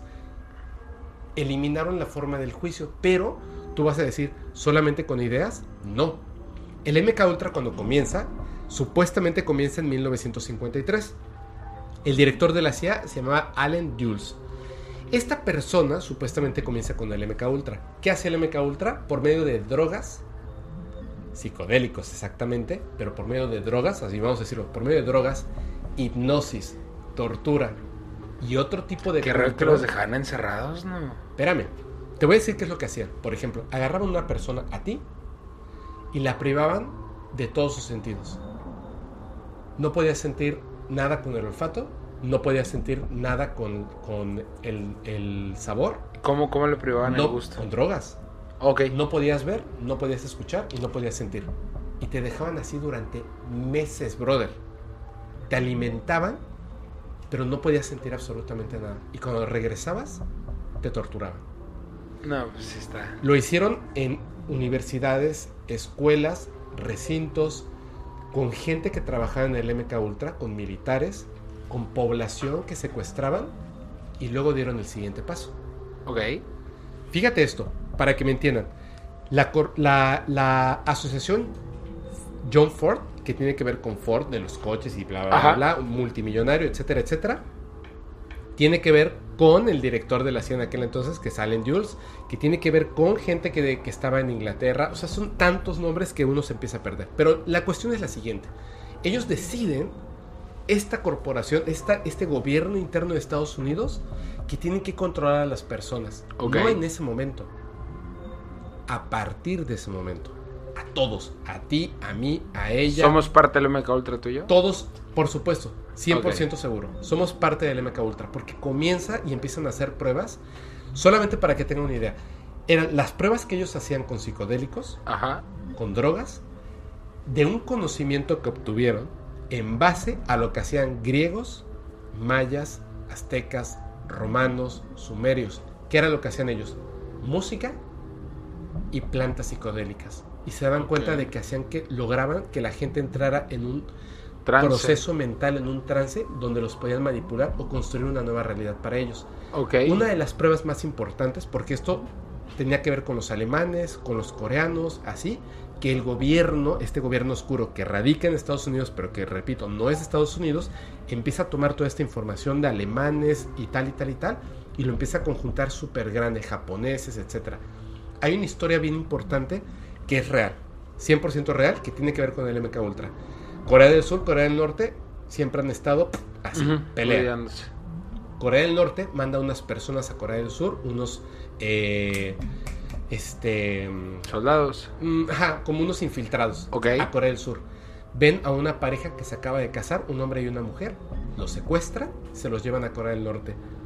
Llegan en Corea del Norte y por un proceso mental con drogas, les inyectan drogas, bla, bla, bla, bla, les hacen creer que ellos nacieron en Corea del Norte, que estas personas son sus padres, les implantan memorias, les borran todas las memorias anteriores que tuvieron, tanto que después de esto les dicen, ellos ahora aman Corea del Norte, aman al gran líder, están seguros de que nacieron, vivieron y crecieron en ese lugar con esos padres y olvidan totalmente su historia.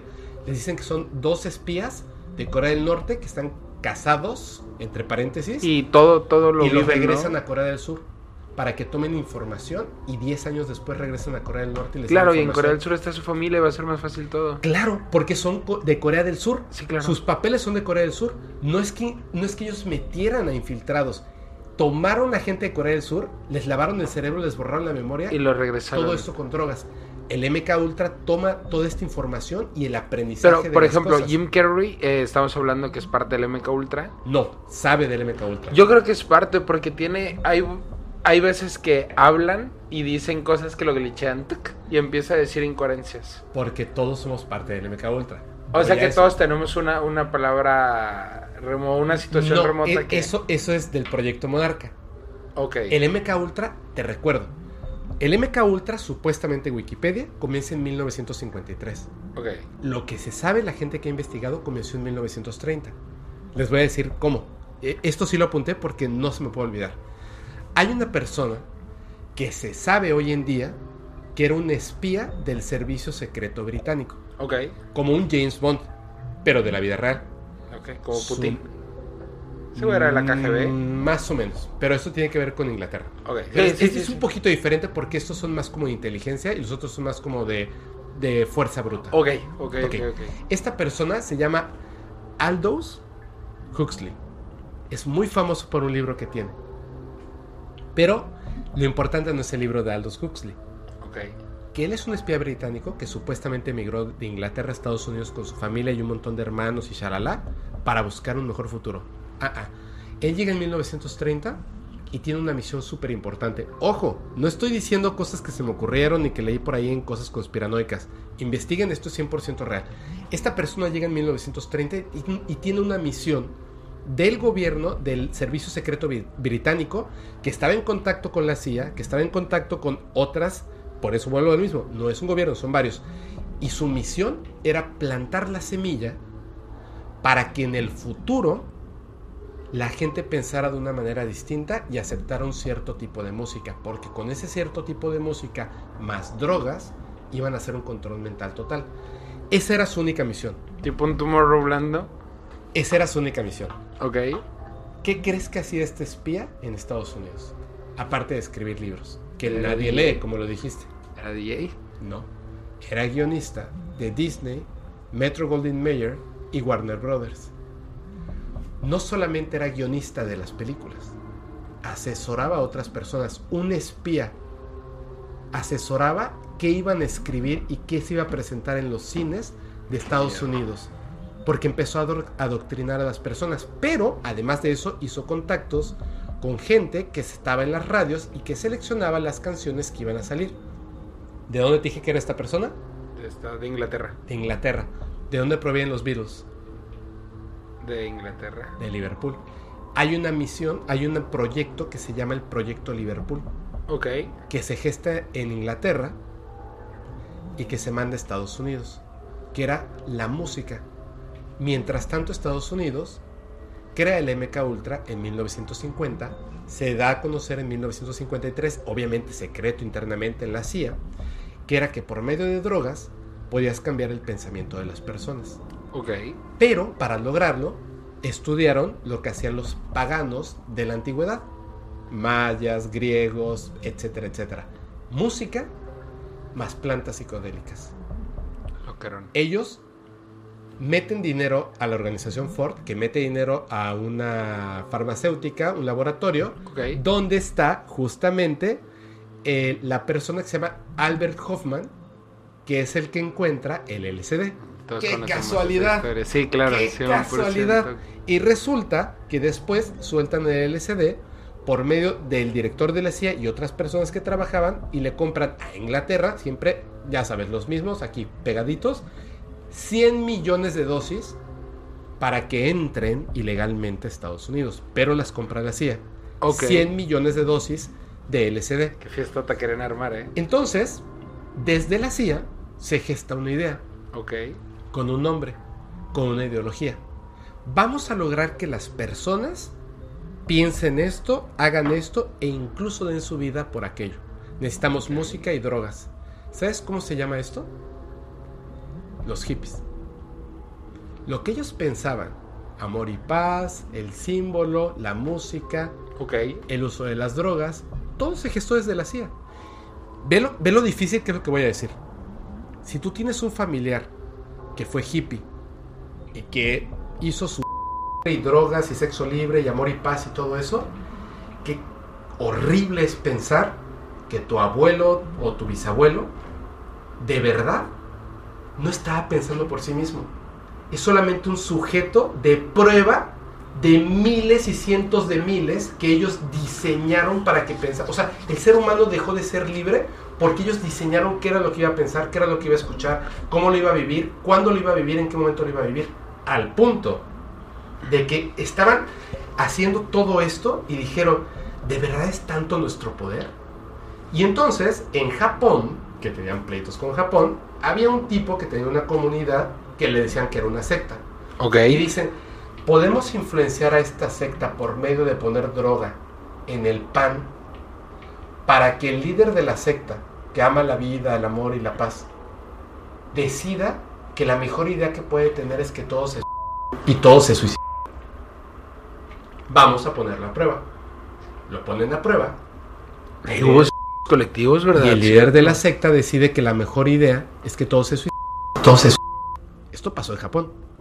Y se sabe que la CIA estuvo involucrado con el proyecto de Y hay como otras religiones que han hecho ese tema, ¿no? Desde que el pastor les dice, vámonos todos y todos se van. Sí, Pero ahorita pasó que- un meteorito. Que dices eso, me, me, me llegó algo a la cabeza. En la mañana todos los días llevo a mi mujer al trabajo. Ajá. Este. eh, la llevo a las 9 de la mañana y me regreso a la casa, güey. Un día venía de regreso. Y prendí la radio, güey. Y, y me dio mucha risa. Y, y a la vez me sacó de p porque están hablando de una noticia de un ex agente de del área 51, güey, Ajá. que estaba hablando de la pelea interestelar que había, güey. O Ajá. sea, y un güey de Bélgica, perdón, era belga. Era Ajá. el vato, supongo era una belga. Por su empleo, güey. Y, y el vato habla de ese p de que había eh, una con- ay, como un shield, güey, ya sabes, Sí, como, sí, sí. como una ay, Bueno, hay una confederación intergaláctica. confederación intergaláctica, güey, que, que de hecho Trump le mete dinero. Sí, sí, sí. Eh, y güey, es como de que vato, ¿por qué le metes dinero a algo que no existe? Según tú, si me explico. Yo sí creo, güey, que, que hay una. Pero, pero voy a esto, perdón que te interrumpa. O sea, con esto del MK Ultra, Es, es eso, güey, que es, fue, es tan real, güey, que te lo dijo un güey en el radio sí. a las 9 de la mañana. Ajá. Y la gente se reía. ¡Claro! Y la gente decía, ay, güey, el p se está diciendo esto, ¿sí me explico? Claro. Y dices, brother, eso, güey, ¿cómo sabes que eso es una noticia que llegó a él? Y, y tiene lógica. Claro, porque todos los demás, aunque suene rarísimo, ya fuimos adoctrinados Claro. por medio de drogas, música, influencias que están a todo a tu alrededor. ¿Y crees que las personas que consumen drogas, por ejemplo, habitualmente, y, y piensan distinto a las, a las otras personas, sea porque las drogas lo saquen de, de un mismo trance. Te voy a decir, es que ahí es donde está, es que ahí es donde está. Es muy difícil aceptarlo, porque esa es la cuestión más fuerte del MK Ultra y es la cuestión más fuerte del, del, proyecto Monarca. Si tú, imagínate esto, piénsalo así, no lo pienses hoy en día. Piensa en 1960, 1900, pegándole al 70, que es cuando fue la, época hippie, 1960. Piénsalo así, tú eres un güey que se mete LCD, fumas mota, este, de repente mezcalina, sexo libre, amor y paz, no a la guerra y tal y tal. Y tú estás convencido, por supuesto, que te dejaste el cabello largo y escuchas a los Bee porque tú lo pensaste y porque tú sabes que de esa manera vas a cambiar el mundo para bien. Estás 100% seguro. Se lo dices a todas las personas que conoces. Todo lo que pasó en tu vida te llevó a eso. Y de repente llega Pepo y te dice, no, güey, el gobierno lo diseñó hace 30 años, influenció la música, metió drogas y tal, para que tú pienses eso y tú solamente eres un esclavo del mundo. No lo aceptarías. No, no. No lo aceptarías. Entonces, hoy en día sale un loco a decir que hay una confederación intergaláctica y que todos somos borregos. ¿Qué es lo primero que hace el ser humano? Te los tiran al león, güey. No, este güey está loco. Y, el loco es él. Y, y pon tú que, que, quizá, es que ya para que te lo digan tan descarado, en una cadena de radio que, que estás seguro que escucha muchísima gente, yo, yo pienso, güey, el radio está censurado también.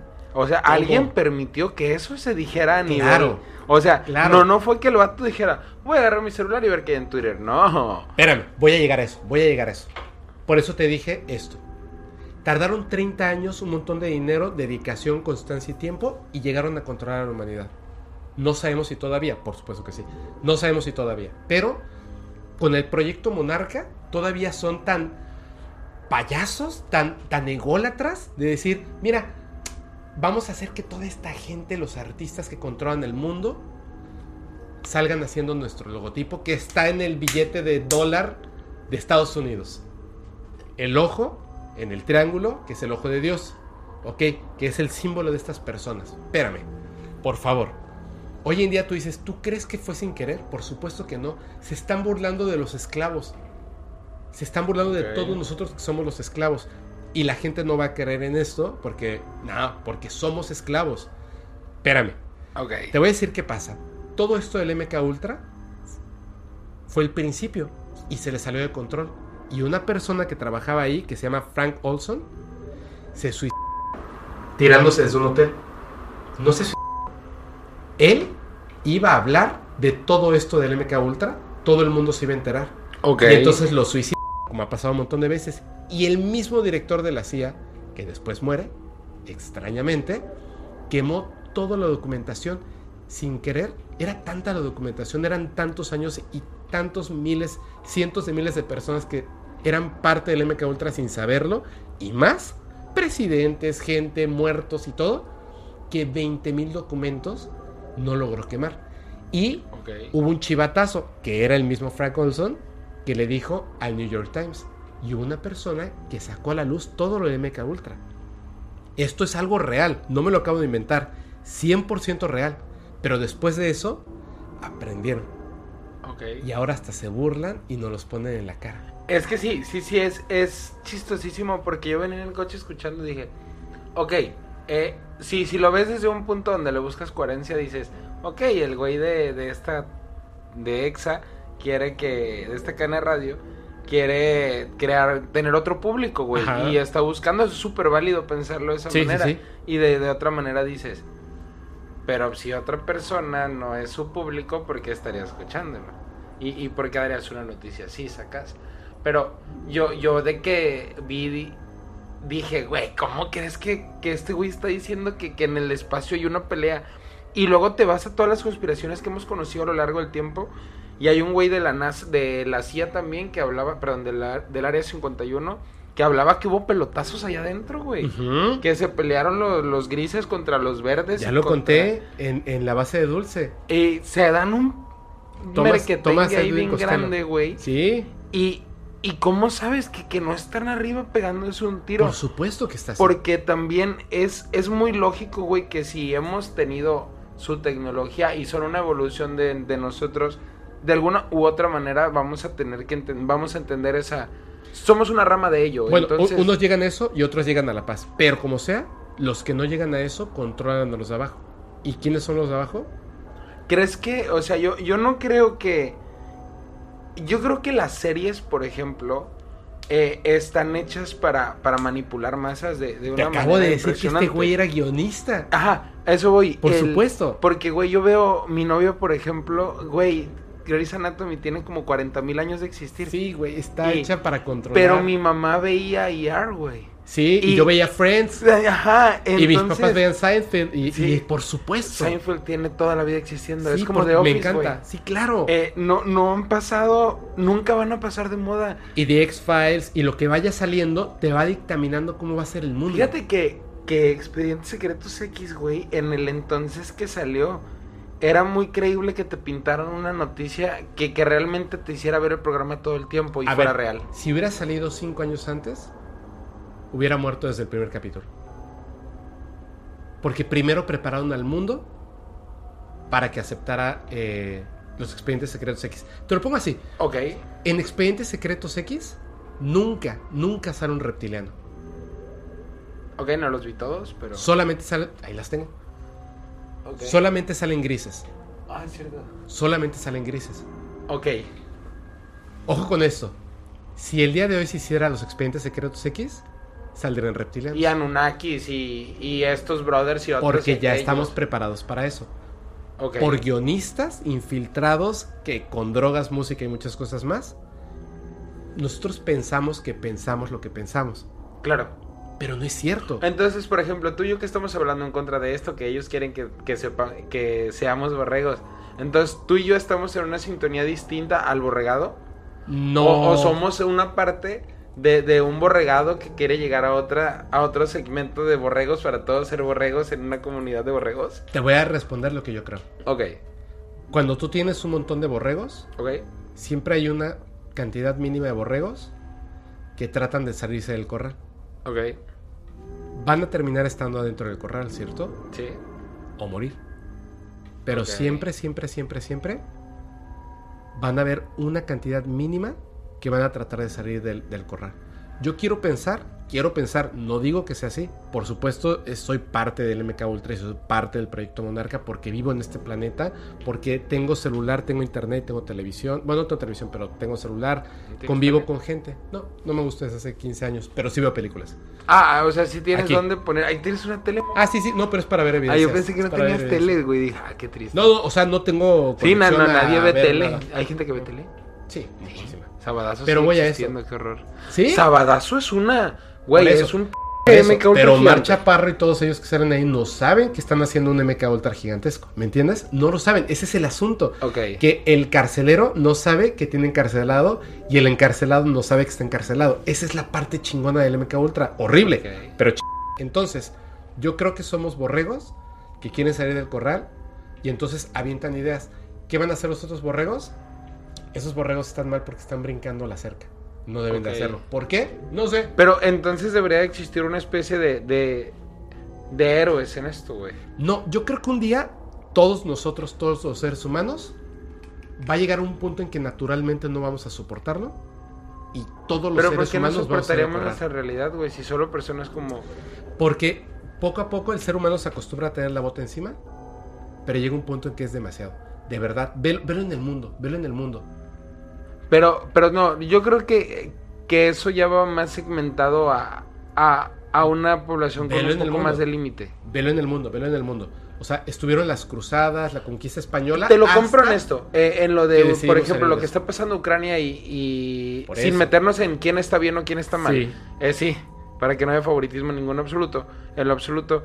Eh, Estados Unidos lo hizo mil veces con otros países. Sí. Y, y no hay o sea, ¿por qué? Porque estamos adoctrinados a, una situación donde ellos eran los héroes.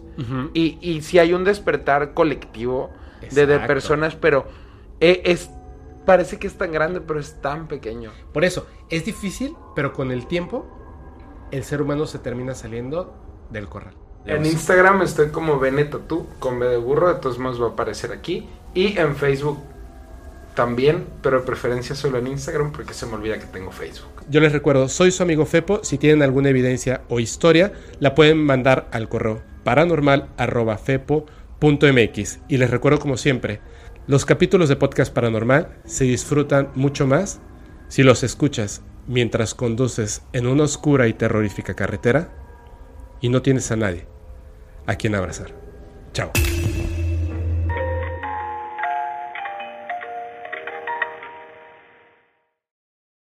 ¿Estás listo para convertir tus mejores ideas en un negocio en línea exitoso? Te presentamos Shopify. Tal vez no lo sabías, pero nuestro podcast More Than Mamis es un negocio y lo empezamos por supuesto para desahogarnos y hablar sobre la maternidad, no para convertirnos en expertas de ventas y del e-commerce. Así que sí, necesitábamos ayuda para vender nuestro merch y poner en marcha nuestra tienda. ¿Y cómo suena con Shopify? Llegó otra venta. Shopify es la plataforma de comercio que está revolucionando millones de negocios en todo el mundo. Ya seas un emprendedor desde tu casa o desde donde sea, Shopify es la única herramienta que necesitas para iniciar, administrar y hacer crecer tu negocio sin dificultades. Con Shopify puedo gestionar pedidos, envíos y pagos desde cualquier lugar, brindándote toda la información y estadísticas de tus ventas al detalle. Regístrate para un periodo de prueba con tan solo un dólar al mes en shopify.com barra sonoro, todo en Ve a shopify.com barra sonoro para llevar tu negocio al siguiente nivel. Shopify.com barra sonoro.